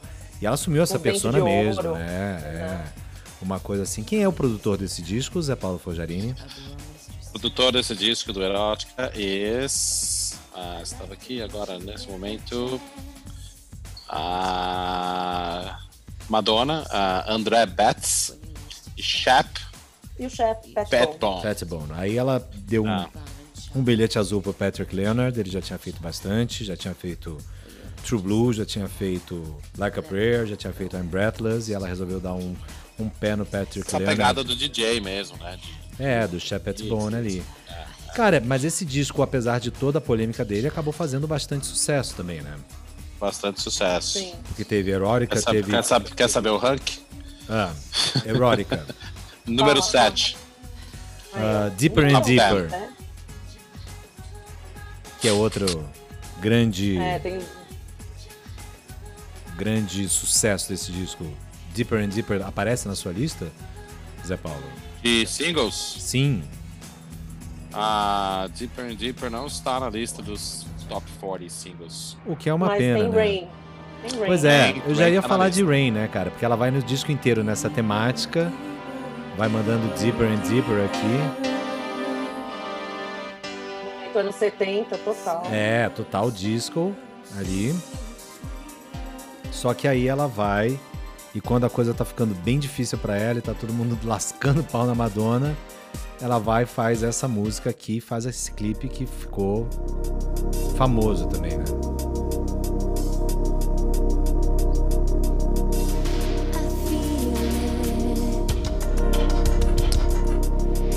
Rain, número 40 dos top singles. Rain é Top número 40 40 dos top singles. Muito Top bem, 40 singles. Eu acho que é um lugar bem merecido. Não é uma música fantástica, mas é uma música boa, né? Certamente é melhor que Rain do. Beatles. É, ela também tinha uma outra música desse disco que fez sucesso também, que foi Bad Girl. Não sei se tá na lista de singles aí dela também. Mas que é, o clipe é bem legal, que é, que é com o Christopher Walken. E o Christopher Walken faz tipo um anjo que fica esperando Ah, ela. Me lembrei morrer. disso agora. Me lembrei disso agora. Pois é. Mas só que logo depois do Erótica, a menina, ela take the wrong turn, Amigo. né? Aí ela foi se juntar com Babyface, cara, pra fazer aquela Não, antes, antes do disco, ela ainda, como ela tava na fase sexual, foi, nessa, foi em 93 que ela fez o Body of Evidence. Body of Evidence com Exatamente, William Dafoe. Nossa, É. esse, Filmes dela. esse filme. Aliás, William Dafoe pra fazer filme que causa polêmica tá, É tá fácil. É fácil, né? Entre Última Tentação de Cristo, Body of Evidence e é, aquele que ele fez com Lars von Trier, é, putz, o cara gosta de um é. filme com polêmica, né? E ela fez dois filmes em 93, ela fez o Dangerous Game também com o Harvey Keitel. É uma bosta. É, não, é muito bom É mesmo. muito ruim esse filme. É isso, acho que eu não tive nem coragem de ver. Olha que eu Nossa, gosto do. é muito, do muito, Harvey. muito, muito, muito ruim esse filme, cara. Muito ruim. Acho que o Harvey Keitel não é Keitel, é Harvey Keitel. É, Harvey Keitel. Oh, desculpa. Ele, ele deve se envergonhar de ter feito esse filme. Mas aí ela já aproveitou que ela já tava pegando uma curva errada ali pra, pra direita. E aí ela se juntou com Babyface dois anos depois pra fazer Bedtime Stories. Suas impressões sobre Bedtime Stories, Zé Paulo Forjarini. Cara, é difícil eu falar do Best Time Story porque ele tem uma das minhas músicas favoritas, que é o Secret, né? E, mas eu acho que tirando essa música e talvez Human Nature, realmente o álbum não é meu favorito. Né? Lulu Balangandãs, e você? É, eu, eu tenho algumas músicas que eu gosto nesse disco. Eu gosto de Survival, que é que abre o disco. É, gosto bastante de Secret também.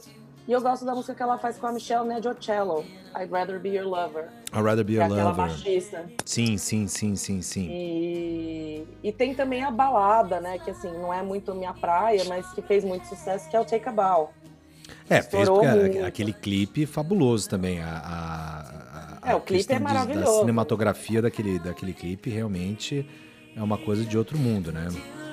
Mas a, a música eu já achava um pouco mais cansativa, já não era uma balada.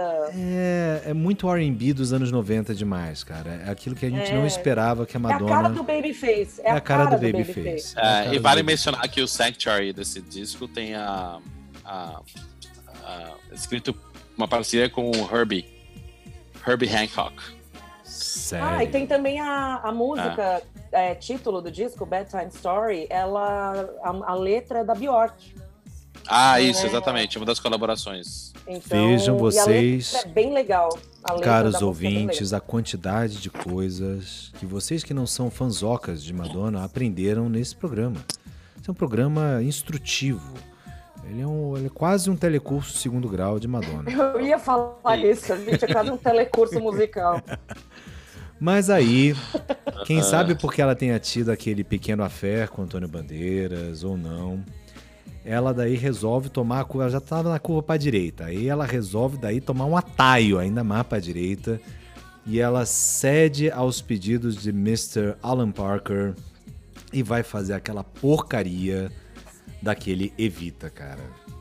Evita é Evita, Não, eu acho né? que na verdade foi o contrário. O coitado do Alan Parker teve que engolir a Madonna, porque ela fazia campana na frente da casa do cara. Tipo, Ah, essa é a "Filho, história? Eu você evita. Eu você evita, de qualquer Nossa maneira. senhora, é, é péssimo E- Evita, cara. E aí eu acho que o Alan Parker chegou uma hora que ele falou, puta, tá bom, vai, na insistência, falou, tá, vai, você quer fazer, então beleza. Mas sendo bem honesto, Lu, nem mesmo Antônio Bandeiras como Che Guevara tá, tá, tá bem nessa história, cara. Não, nada salva, nada salva, nem o Alan Parker. E olha que eu amo o Alan Parker, mas nada salva. Não, mas realmente. se- quando você pega um libreto que é do. Como é que é o nome do Chatildo que fez Evita, meu Deus do céu? Que fez o musical? O Andrew Lloyd Webber. Ah, o cara, Andrew Lloyd Webber. E tenta transformar isso num, num filme musical, não, não dá muito certo, né? Mas Não, rendeu cansativo, é esse momento pavoroso na história de todos nós, que é Madonna cantando Don't Cry For Me, Argentina. E nesse momento o confesso- eu Cessna está passando. música- Ao Cessna! você confessa que essa música o quê? Essa música ela é boa de cantar quando você tá de fogo. Ó, evita. You Don't Cry From Me Argentina. É, tá Luciana, de fogo. essa é a sua deixa. Canta aí, Lu. Não, não, Não. Fala aí quando você tá de fogo e canta essa Vamos música. lá. Palhinha. aí. Imagina que você acabou de sair daquele show da Rosana, você tá de fogo e você tá caminhando pelas ruas do centro da cidade e você está cantando Don't Cry For Me Argentina. Dá a palhinha aí. Lu. It won't be easy. You think it's strange. Ó, Meu Deus! Excelente! Melhor do que a Madonna, melhor do que a Madonna, pelo amor de Deus. Você nunca ouviu isso antes na sua vida. Pois é, mas aí seguindo aqui a cronologia, Madonna de novo faz o quê? Quando ela, quando ela faz uma merda muito grande. Dif- eh, Qual é a diferença entre a Madonna e a Anitta? A Anitta faz uma merda muito grande e posta no Instagram. A Madonna faz uma merda muito grande e desaparece. Madonna Exato. desaparece e ela ressurge dois anos depois, em parceria com o senhor William Orbit, e ela faz isso aqui, cara. E marca também a volta do Patrick, né? É, é, é o William Orbit e o Patrick Leonard produzindo esse disco, não é? Exatamente. E ela aproveitou pra fazer um filho nesse período também. Uma filha, Foi a né? época que. é, Lourdes Maria. Lourdes, Lourdes. Cara, esse disco, É fantástico. ele tá, tá no meu disco predileto da Madonna, cara. Foi o disco Número que eu mais dois. ouvi, eu acho. No Top Sellers. Álbum. Número 2. Número 2. Cara, esse disco tem muita coisa boa. Aí é a hora que ela descobre o yoga. Ela vira toda indiana, né? Ela, ela faz um lance todo de. Ela canta sutras, ela faz shanti ashtang eh, nesse disco. Ela tem toda uma pegada disso aí, né? A música que ela Olha, faz esse, pra. disco, esse disco ganhou quatro Grammys, cara. Ela, ela não era muito. Ela não ganhava muitos prêmios, assim, mas esse disco ganhou melhor disco de pop, melhor disco dance. E, foi, e concorreu a, a álbum do ano e gravação do ano, mas não ganhou. Cara, Mas ela mandou bem com esse disco. E uma outra coisa, né? Ela sai daquela daquela toada que ela tinha da, do- da coisa extremamente sexualizada, que foi explorada ao máximo, inclusive na questão da moda, né? Você falou dos sutiãs pontudos, não só os sutiãs pontudos, mas os, os corsets, a- a- as cintas por cima da calça e tudo mais, que ainda estava na turnê do Blonde Ambition. Ela consegue escapar daquela sexualização extrema do erótica e ela reaparece como uma Madonna adulta, né? Agora Mãe, né? Exatamente. Ela era mãe. É mãe. Exatamente. Mãe adulta. é a pior ma- música desse disco é a que ela fez pra filha dela, mas tudo bem, a gente perdoa. É o Little Star. Ah, pelo amor de Deus, né? As duas últimas são bem tristes. A Mere Girl e Little Star. É. Pode, E ela tem a música de, do, da, da yoga, né? De Shanti. É, o Shanti Ashtang. É. Shanti, é. Cara, Shanti, Shanti. Mas ela tem Frozen, tem Drown Worlds. ah, tem, tem Power Nothing of Really. Matters, tem Power Nothing of Goodbye.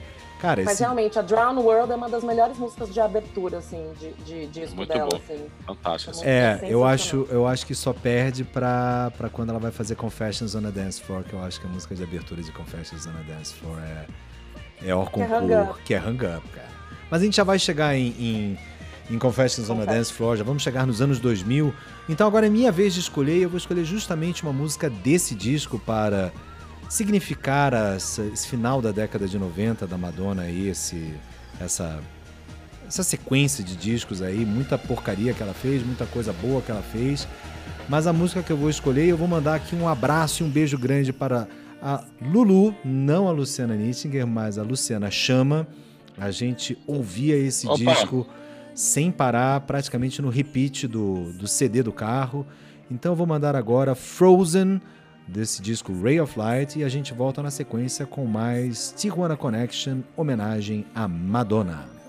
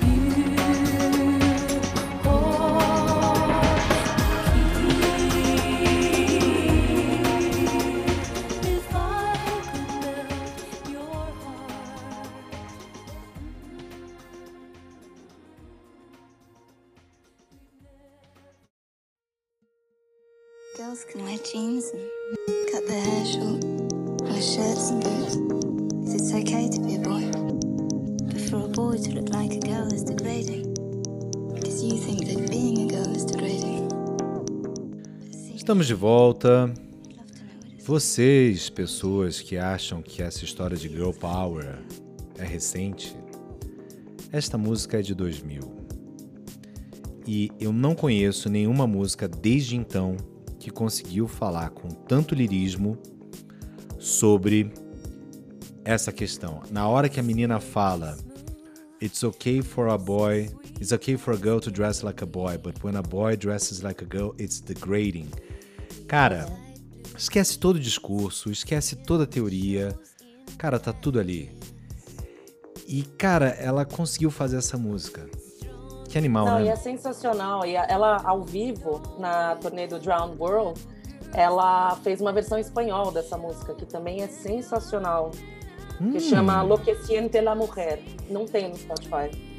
Hum, É, mas tem no YouTube. Depois vocês procurem lá. É muito legal também a versão em espanhol. Ela consegue manter esse alto nível em espanhol. É surreal. A Madonna é. Cara, e essa música que ela fez uma versão daí absolutamente remixada, Dance, que é a que aparece Sim. no clipe, né?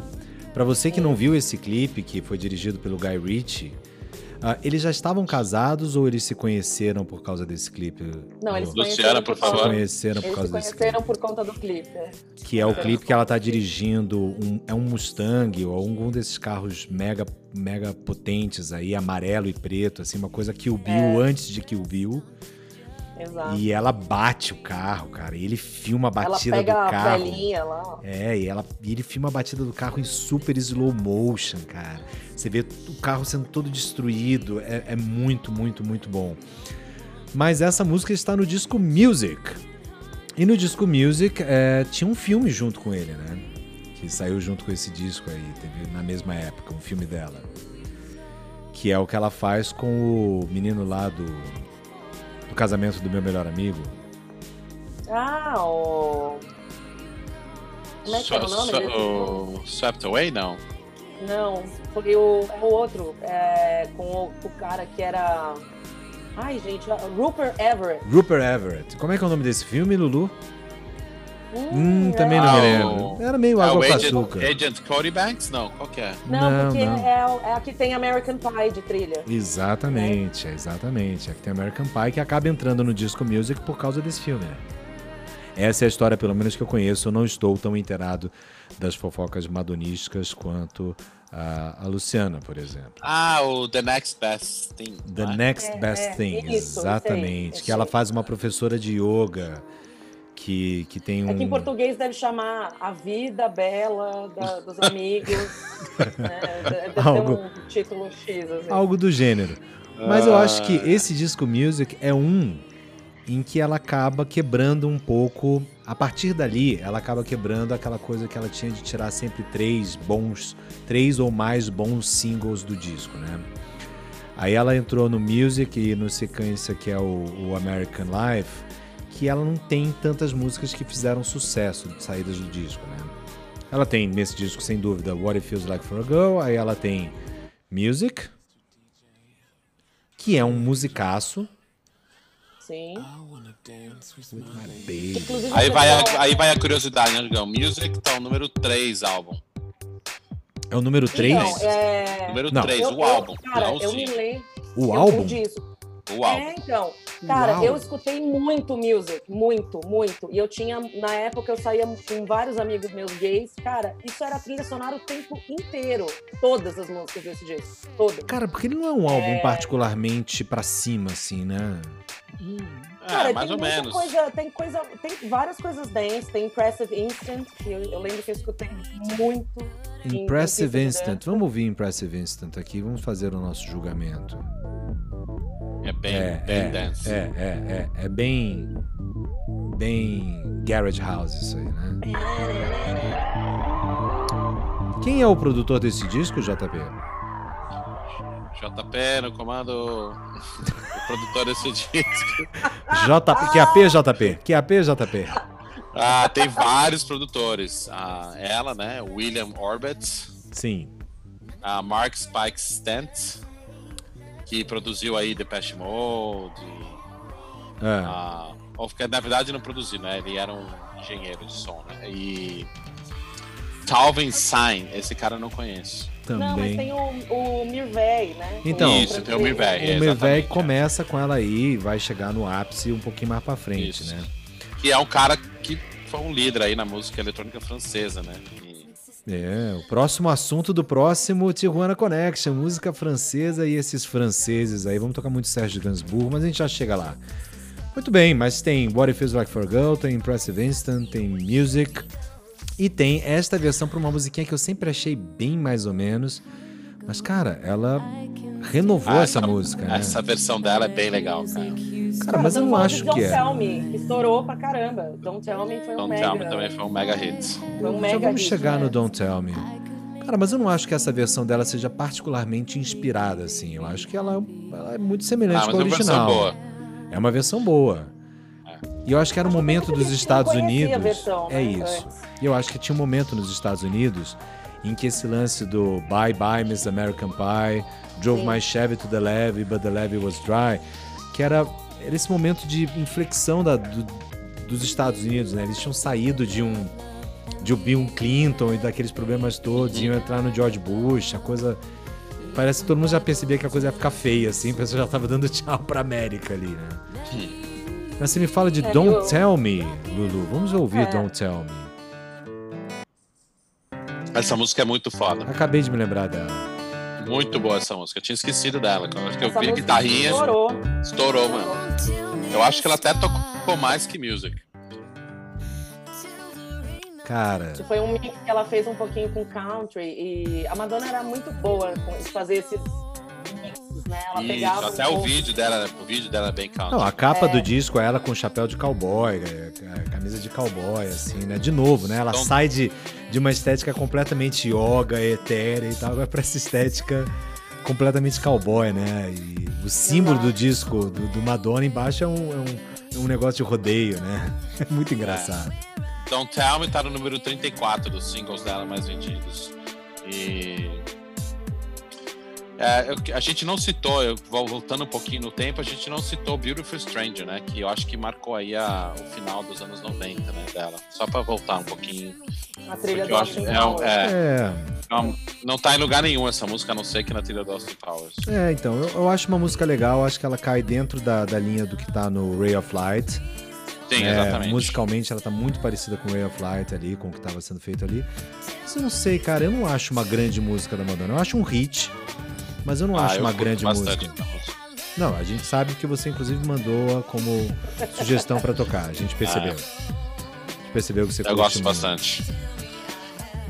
Mas- Mas eu gosto mais dessa, por exemplo. Bom, mas aí então Madonna conheceu Guy Ritchie durante a filmagem de uh, do, you, do You Know What It Feels Like for a Girl? E Não, a- e também assim, dá pra perceber que esse disco, Music, é um disco um pouquinho mais feliz da Madonna. Não tem tantas baladas meio deprês, porque ela tava feliz, tava casadinha com o Guy Ritchie, fez um monte de música pra ele. Pois é, ela E- tinha se mudado filho, Ela tinha se do mudado pra filho. Inglaterra, né? Que É, também foi um lance, saiu um pouco da, da- do universo Los Angeles, Nova York dela. Aí ela faz music e na sequência ela faz uma baita crítica, que é esse disco aqui, cara. Do I have to change my name? Cara, essa música é uma get me crítica poderaça. I cara. lose some weight? Am Inclusive pra ela, né? É uma autocrítica. Ela fala. Na hora que ela fala I have a nanny, I have two nannies, three chefs and a whatever. Cara, ela tá É. criticando ela mesma, né? Cara, e aí ela abraça o eletrônico loucamente, né, galera? Sim. Ela vai. Aí é o Mirvez também, não é? Tem ainda Só o ele. É só, Só ele. ele. Só ele fazendo essa produção, Ah, né? Só ele e ela. é. Pois é, mas esse, esse é um disco que tem American Life, que eu me lembro de tocar muito, Die Another Day, também bastante. que mais tem Lulu Holly- Balangandã? Holly- Hollywood, Hollywood também, verdade. né? Hollywood tocou muito. Tem Nobody, Nobody Knows Me. Nobody Knows Me. Alguma top É. 40 aí, Zé Paulo, até agora? Ah, desse disco, cara, vou procurar aqui. Acho que é Hollywood, alguma, algum momento. Eu tenho Acho uma versão disco- drum and bass de American Life, cara. Pô, bota aí, deve ser boa. Eu, não- eu acho que eu não consigo pôr porque o meu, meu iTunes não tá conectado na placa de som aqui. Mas eu mando pra Ah. vocês depois. Mas é uma Eu não tô vendo nenhuma top muito 40 boa. desse disco, não. Pois é, mas é um disco que, de novo, tirou três, três singles aí, três músicas que foram pras paradas, assim. Mas é, um, não foi um. mas é um músico que é um, é um disco que teve uma profusão de remixes muito, muito, muito grande. Sim. De Die Another Day, assim, a lista ela é gigantesca. É, ele tá no top 9 da, dos, dos, 10 mais, dos 10 mais vendidos álbuns. Qual é a lista dos 10 álbuns mais vendidos da Madonna, Zé? De, você quer em ordem do maior pro menor? Não, eu quero em ordem alfabética. claro que é do maior pro menor. Não, você quer do mais vendido pro menos vendido ou do menos vendido pro mais Faz do vendido? 10 para o 1. Décima. Na décima posição nós temos. Na décima posição, 1, 2, 3, 4. A Hard Candy, número 10. Descasso. American Life, número 9. Bad Time Stories, número 8. Bleh. A número 7, Erótica. Bleh. Número 6, Like a Virgin. Yeah. Número 5, alguma sugestão, alguma tentando adivinhar aí? Número 5, Calma, cara, eu vou pôr o olhar aqui. Confessions on a Dance Floor. Ryan on the Money, Confessions on the Floor, número Ó, Ó, garoto. Número 4, Like a Prayer. Número 3, Music. Número 2, Ray of Lights. E um True Blue. Número 1, True Blue. Mas olha que interessante isso. Se você pegar a lista, dividir aí por, pelas fases da Madonna, né? Dos 10, a 1, 2, 3 são dos anos 80. 4 dos anos 90. E 1, 70% é 80 2, no- 3, 4 dos anos do- 2000. Pois é, mas é que, cara, nos anos 2000 ela vai, vai enfrentando uma concorrência muito grande. A indústria musical mudou, né? O papel que a Madonna tinha, e a- e inclusive o conceito de disco, ele, ele muda completamente, né? Então, é, eu acho que faz sentido. Mas ela vai lá, American Life, vivendo uma vida boa.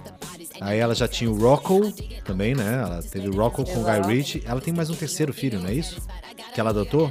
Não, aí ela só. ah, não, ela tem mais três filhos que ela adotou. Não, quatro, desculpa. Quatro adotados, todos do Malawi. Quatro adotados, todos do Malau. Todos do Ma- Qual é o lance dela com o Malawi? Sei lá, é, é, não sei se ela empolgou com a Angelina Jolie, não sei. É, que começou com essa história de ir pra África e adotar criança, e deu, na época deu até problema. O primeiro filho dela, o David Sim. que ela foi adotar, deu problema, porque os caras não queriam liberar a adoção pra ela, porque ela não morava no Malau e não sei o quê. E aí agora ela construiu, tem uma, uma escola lá que ela construiu no Malau e, e enfim, para poder dar uma, uma retribuída para o país e não sei o quê. E a minha prima, que trabalha na ONU, ela falou para mim que o Malawi é, é o Light Africa, é uma- é uma África mais light, não é uma coisa muito, né, aquela coisa tão pobre quanto a gente imagina, não é Gana, né, entendeu? Então, a Madonna até nesse ponto ela escolheu um país que é mais light para ela, então, sei lá. Mas ela tem quatro filhos adotivos, né? E que movimentam ela aí para participar desse movimento do Black Lives Matter. Ela, ela ainda mora em Londres ou ela já se mudou para os Estados Unidos de volta, Lu? Não, ela tá nos Estados Unidos. Ela foi morar em Portugal, depois Ah, é verdade. Ela teve um lance de morar em Portugal. Ela foi uma das primeiras a, a, a- a tomar vantagem daquela política portuguesa de compra um imóvel É. de tanto aqui você tem um visto, né? Aí ela caiu de um cavalo, quebrou um monte de costela, não sei o que, ela resolveu ir embora. Ficou meio de um, bode de Portugal. Muito bem, galera. Agora vamos lá. É, esse é o disco da Madonna, esse próximo disco, que é o Confessions on a Dance Floor de 2005, é, que eu ouço mais de cabo a rabo. Esse disco pra mim é uma festa inteira, né? Você não precisa trocar esse disco. Ele tem uma hora e tanto de duração, você deixa ele. Que tirando Like It or Not, que eu acho meio. O resto, cara, do disco inteiro você dança, né? Mas ele foi feito pra isso, né? Eu Foi acho. feito pra isso, né? Foi feito pra Acho que isso. o até o nome do disco já. É, eu e- acho que ela resgatou um pouco das raízes dela, porque É, ela voltou música disco. dançante, mas é. não é aquela coisa super mega eletrônica. Ainda tinha aquela batida de Danceterias, né? É. Mas eu acho que tem muito a ver também com a estética que a música dance, que a música eletrônica passou a ter a partir dali, que era sair daquela música dance esporrenta do final dos anos 90 início dos anos 2000, estilo Too Unlimited e coisas do gênero, e começar a entrar mais nesse house estilo Daft Punk, estilo, é, sei lá, Stereo MCs, um- uma batida mais grave, um som mais fechado. E, cara, basta você ouvir esse início de Hang Up, cara. ela, revive, ele, ela reaviveu, reavivou o ABBA Sim, por causa dessa música. exatamente. Cara, que é uma das músicas do ABBA mais legais, paradas. inclusive, cara. Gimme, Gimme, É. Gimme é maravilhosa, cara. Agora, desse disco, é difícil escolher uma que eu mais amo, porque eu acho que todas são muito boas. Agora, essa daqui, cara, pra mim, ela é muito foda, velho. Um jump. Jump, cara. E no show, velho. E no show que os ela caras estão fazendo caras parkour, cara. É, Nossa, exato. cara. A segunda música do show, cara. Quantos artistas podem pôr uma segunda música dessa no seu show? Cara, você bota essa segunda música assim, você já sabe que você vai pular o show inteiro, né, cara? E até então ela tinha vindo ao Brasil somente uma vez com a turnê do Girly, Isso, 93. que eu não tinha visto. Eu e fui. você foi. Foi ridículo. Eu, foi rid... Mas nessa época era ridículo, porque era 90 mil pessoas no Morumbi. Ridículo. Era muito grande. Pois é. Não, não essa turnê, essa turnê do Confessions tá pra mim como a turnê que eu mais queria ter visto dela. Assim, mais até do que Blonde Ambition. Essa essa turnê eu queria ter visto, cara. Muito, muito, muito, muito, muito, muito. Realmente, não, e a, eu me lembro, cara, quando ela lançou o VHS, né, o DVD desse show, Eu tenho. que ela, ela, que ela trouxe o Jonas Ackerlund, né? O, Sim. O sueco lá, que dirigiu Ray of Light, etc. Então tinha todo um, um esquema de, de filmagem diferente. Ele tinha umas pausas no meio das músicas, assim, sensacional, sensacional. Sensacional. Aliás, o disco ao vivo de. Vamos falar rapidamente aqui um, um momento para os discos ao Tour. vivo. Os discos ao vivo da Madonna, cara. Porra, é só, é só paulada, cara. Ela tem. Tirando o último, tirando o último, que é só dublagem, que eu acho que ela já não tá mais cantando tão Acho que ela não tem mais, mais fôlego pra fazer tudo também, né, gente? Mas os outros, Ah, é concordo em gênero, número e grau. cara. É porque eu tava ouvindo hoje o disco do Rebel Tour, né? Do, do Rebel Heart, que foi, eu acho que o último que ela lançou ao vivo. E, meu, horrível, assim. Super dubla... é, Meu, parecia Britney. Cara, Dublagem. falar, pra falar de disco ao vivo dela, essa versão dela de Music, É sem Ao Music vivo, Infernal. Music é Infernal. sensacional. cara, isso eu toco em pista. Porque são sete minutos, eu vou fazer xixi. Você só deixa lá rodando. Deixa lá, cara. Você sabe que durante 7 minutos e 41 segundos, todo mundo vai estar dançando. E, cara, o show dela é tão bom que a música é no beat. Você não tem que fazer ajuste nenhum. Você vira isso aqui com qualquer outra coisa como DJ, cara. Não tem que fazer nada. Cara, e, e é um lance com, com patins, né, no show. É muito Não, legal. sensacional. É muito, sensacional. muito, muito legal. Isso é uma outra coisa que a gente não comentou. Sim, a gente falou, vamos passando, mas assim, além dos músicos serem muito bons, a Madonna também escolhia uns dançarinos muito bons, né? Ah, sim. Então sempre, sempre ela prezou por gente muito boa pra dar um espetáculo mesmo pra galera. Eu acho que ela, ela sempre. ah, ela tem a consciência de que ela sozinha não faz nada. Então ela tem que ter. Ela, ela escolhe a dedo tudo, né? Desde dançarino, músicos, produtores e enfim. Cara, e tudo tem o dedo dela, né, cara? O irmão dela foi Tudo responsável o dedo pela, pela cenografia, o Christopher, né? Foi responsável pela cenografia Isso, de alguns shows, não sei se é até hoje. Mas ela, ela participa de todas as decisões, né, cara? Beyoncé aprendeu com ela. Exato. Ela, ela participa daquilo tudo, cara. Ela é uma das pessoas mais inteligentes do meio musical que a gente jamais viu. Da indústria, exatamente. Concordo. Assim, sem dúvida nenhuma, né, cara? Bom, ah, saindo do Confessions, cara, aí. O que, que houve? Ela pegou o Justin Timberlake, foi isso? O que aconteceu, Lu? ela não pegou? Não, mas ela quem pegou o não Justin pegou? Timberlake, porque o Justin Timberlake tinha que escolher entre ela e a. E a Jessica Biel. Ah, mas aí a Madonna, como diria o Zé Paulo, é só uma noite, né? Só, um dia, só uma noite. Tá tudo certo. Tá tudo beleza, tá, não dá nada. Quero relação. E ela, de novo, no lance dela de, de se aproximar das pessoas que estão fazendo a música do momento, vai lá e se junta com o Justin Timberlake, com o Timbaland e manda essa paulada aqui, né? I'm Four minutes. I'm out of time and all I got is four minutes. Four minutes, hey. no- I'm out of time and all I got is four minutes. Essa pegada grave é muito Timbaland. É Essa, super Timbaland. essa é a batida É a do é Timbaland, né, cara? É a marca dele, é a marca dele. Mas esse disco também acabou saindo com vários ah, vários hits ali, né? Saiu com Candy Shop, Four Minutes, Give It To Me, Beat Goes On, com, Kanye, com Kanye West Kanye West e o Pharrell. e o Pharrell. Que também participou da produção, né? É do Via The Neptunes, que é uma. É, era... É ele e o Chad Hugo. Isso, que era. é Porque o, o Pharrell começou com o Neptunes, né? Fazendo coisas inclusive com a Missy Elliott junto com o Timbaland. É, e ele aí começou aquele. como produtor, né? Depois É, ele. depois é que ele foi virar um artista por si só, né? Cara, e aí ela faz Hard Candy, que eu acho. Aqui agora a gente. A gente pode até brigar, mas eu acho que é o último disco bom dela. Dali pra frente, não, não, me, não me falou ao Paulo. É, eu Dali pra frente também ela tem mais, mais três.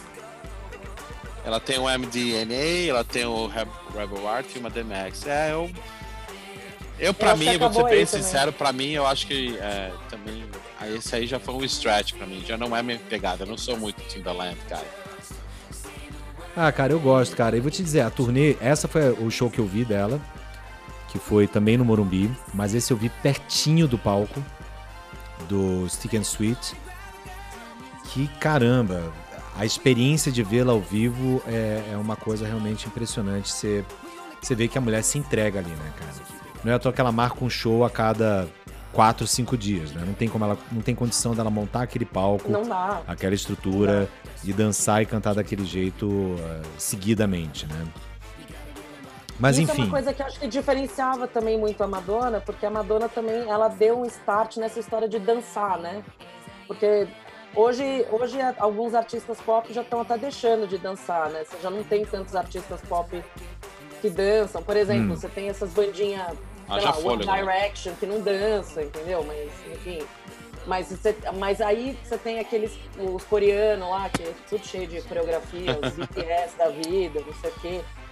Mas eu acho que a Madonna ela foi uma das precursoras nessa história de dançar. Porque aí veio Britney Spears, não sei o quê. Ah, Bom, Cristina Aguilera nem dançava, né? Acho que ela nem aguentava, né? Assim. É, Mas a Cristina Aguilera é mais que ela canta, que ela né? canta mais, Ela é. canta A mais. Britney só dubla, então dá pra ela dançar tranquilo. Mas a Madonna, ela cantava e dançava. Eu não sabia de onde vinha fôlego. onde é que foi, aliás? tamanho. Onde é que foi, aliás, que a Madonna cantou com a Britney e com a Cristina? Foi no, Ah, foi no foi no, foi no MTV Awards É. desse, ou um Grammy, que ela, Ela cantou Hollywood. que ela com beijou as duas. Beijou as Beijou a. Britney. Beijo, não, beijou as duas, e aí os caras focaram na cara do Justin Timberlake, que tinha acabado de separar da Britney. E ele com aquela cara de tarado, né? Tal, vendo aquela parada. Quem nunca? Quem, Quem de nós, quem de nós pode atirar a primeira pedra? Pessoal, é, estamos chegando aqui a duas horas de programa falando sobre Madonna, o que já é bastante, mas antes de terminar, porque realmente eu acho que os últimos discos é, lá, cara, eu gostaria de fazer aqui uma seleção, mostrar para vocês algumas, alguns dos remixes que eu acho mais legais que já foram feitos de Madonna, porque era esse lance, né? Ela, ela convidava produtores, DJs para fazerem remixes dela, né? Então, ouçam isso, isso aqui é Music remixado por Groove Armada. Oh, aí sim. Fantástico, o Grupo Armado é fantástico.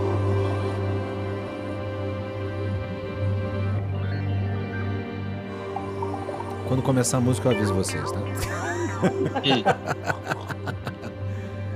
não, não, mas é legal, vale a pena, vale a pena. Vale a pena aguarda- aguardar.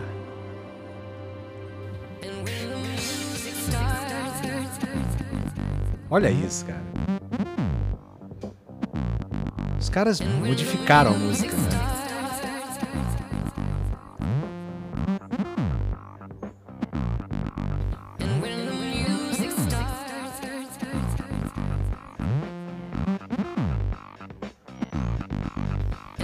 Você vai ouvindo aquela batidinha groove armada no fundo. Sim. Crescendo, né? É.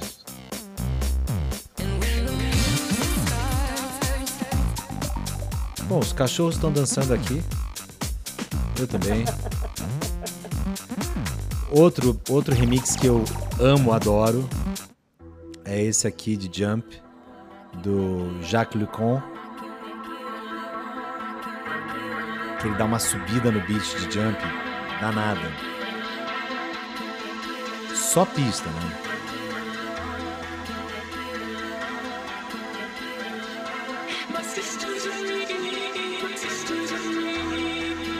Cara, e ela entregava o- a gravação aberta pro cara fazer o que quisesse, né?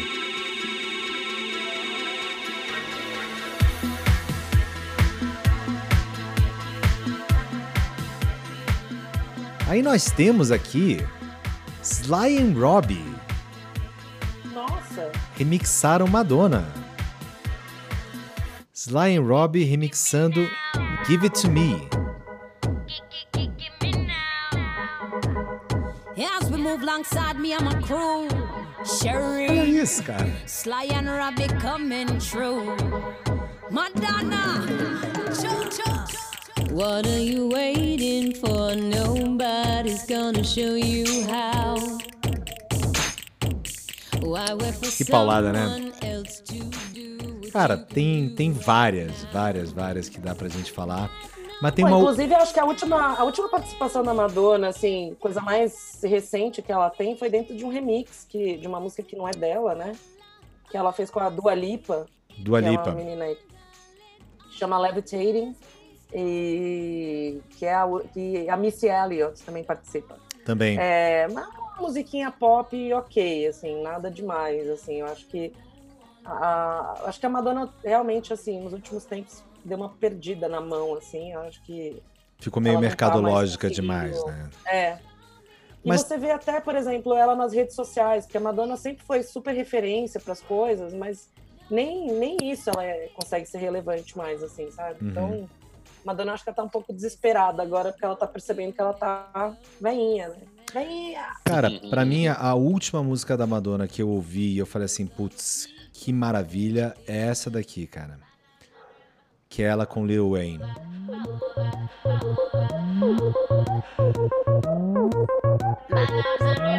Lil Wayne e David Guetta. A única coisa do David Guetta que eu ouço.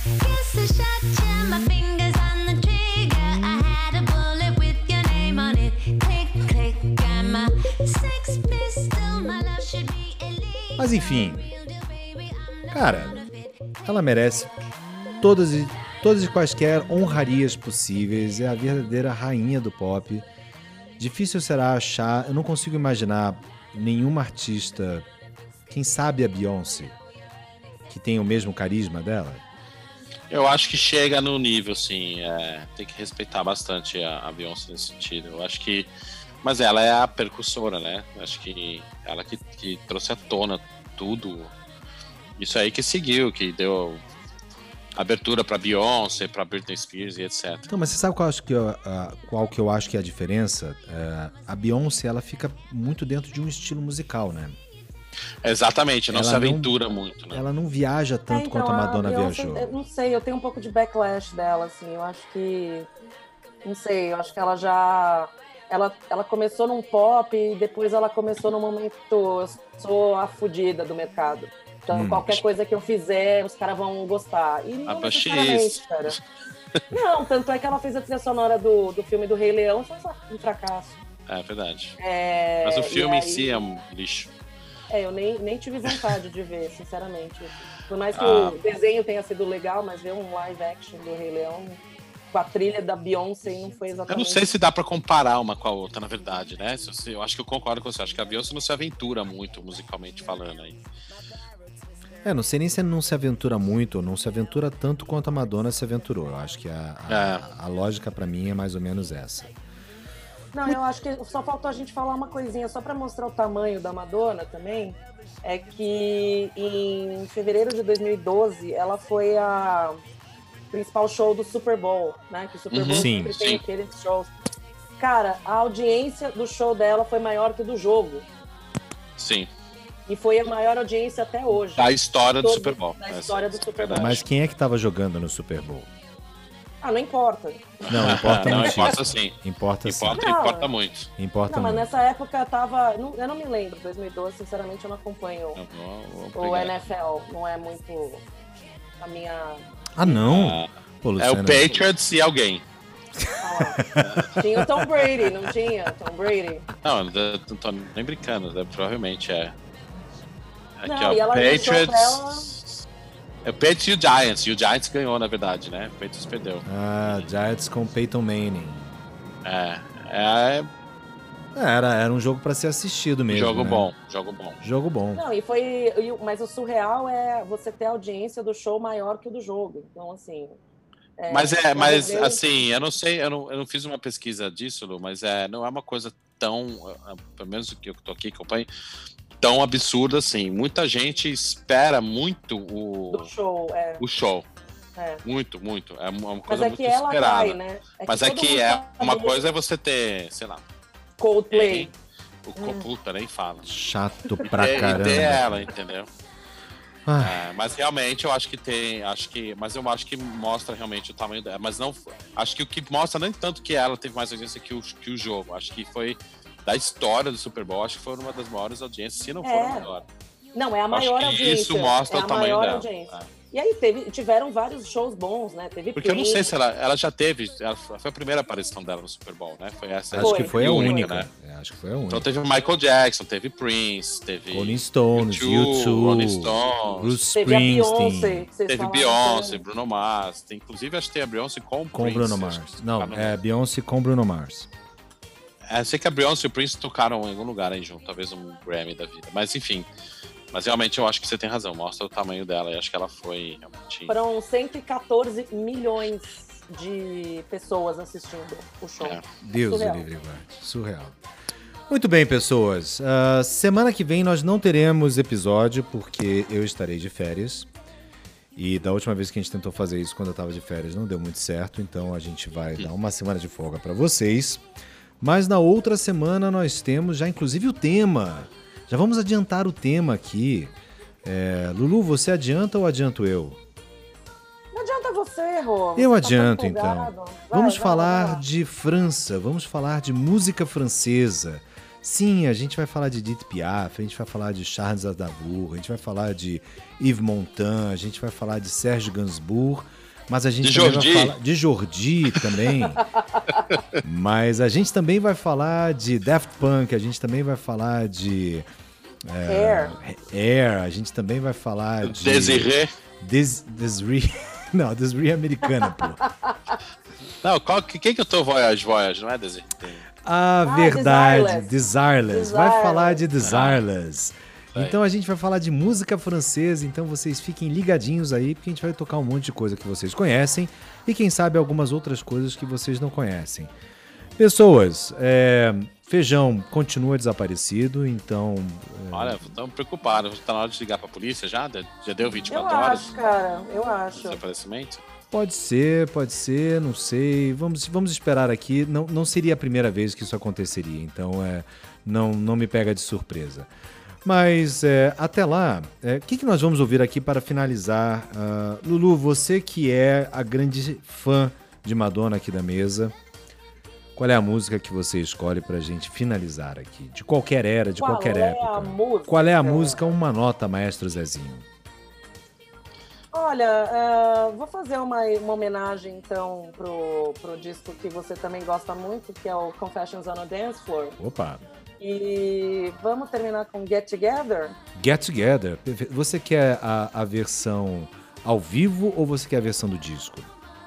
Pode ser a versão do disco. Então vamos com a do versão ah, do disco Confessions on a Dance Floor de 2005, Get Together de Madonna. Ah, a gente se vê então daqui a duas semanas, pessoal. Até lá, fiquem em casa, fiquem bem. Don't believe the hype. A gente não sabe se tem vacina, se não tem vacina, o que vai estar acontecendo. Até lá, inclusive, Zé Paulo, nós já saberemos o resultado das eleições americanas, possivelmente. É mesmo? Daqui duas semanas? Daqui a Ah, duas é verdade. semanas, Ah, na quinta-feira, né? Isso aí vai ser uma novela, porque se o Trump perder, ele vai. É, Ah, isso aí, Mas isso aí teremos muitos comentários a fazer sobre o assunto. Então vai ser um programa recheadinho, hein? Preparem-se, preparem-se. E eu prometo que eu volto com Jeopardy pra vocês daqui a duas semanas. Vou pensar em alguma coisa bastante difícil pra Qual gente. é a música, hein? Qual é a música? Qual é a música? Pode ser. Zé Paulo Forjarini, beijo pra você. Tchau, tchau, tchau, tchau. Luciana Nittinger, beijo pra você. Tchau, tchau, tchau. E a gente se vê daqui a duas semanas, galera. Beijo, tchau!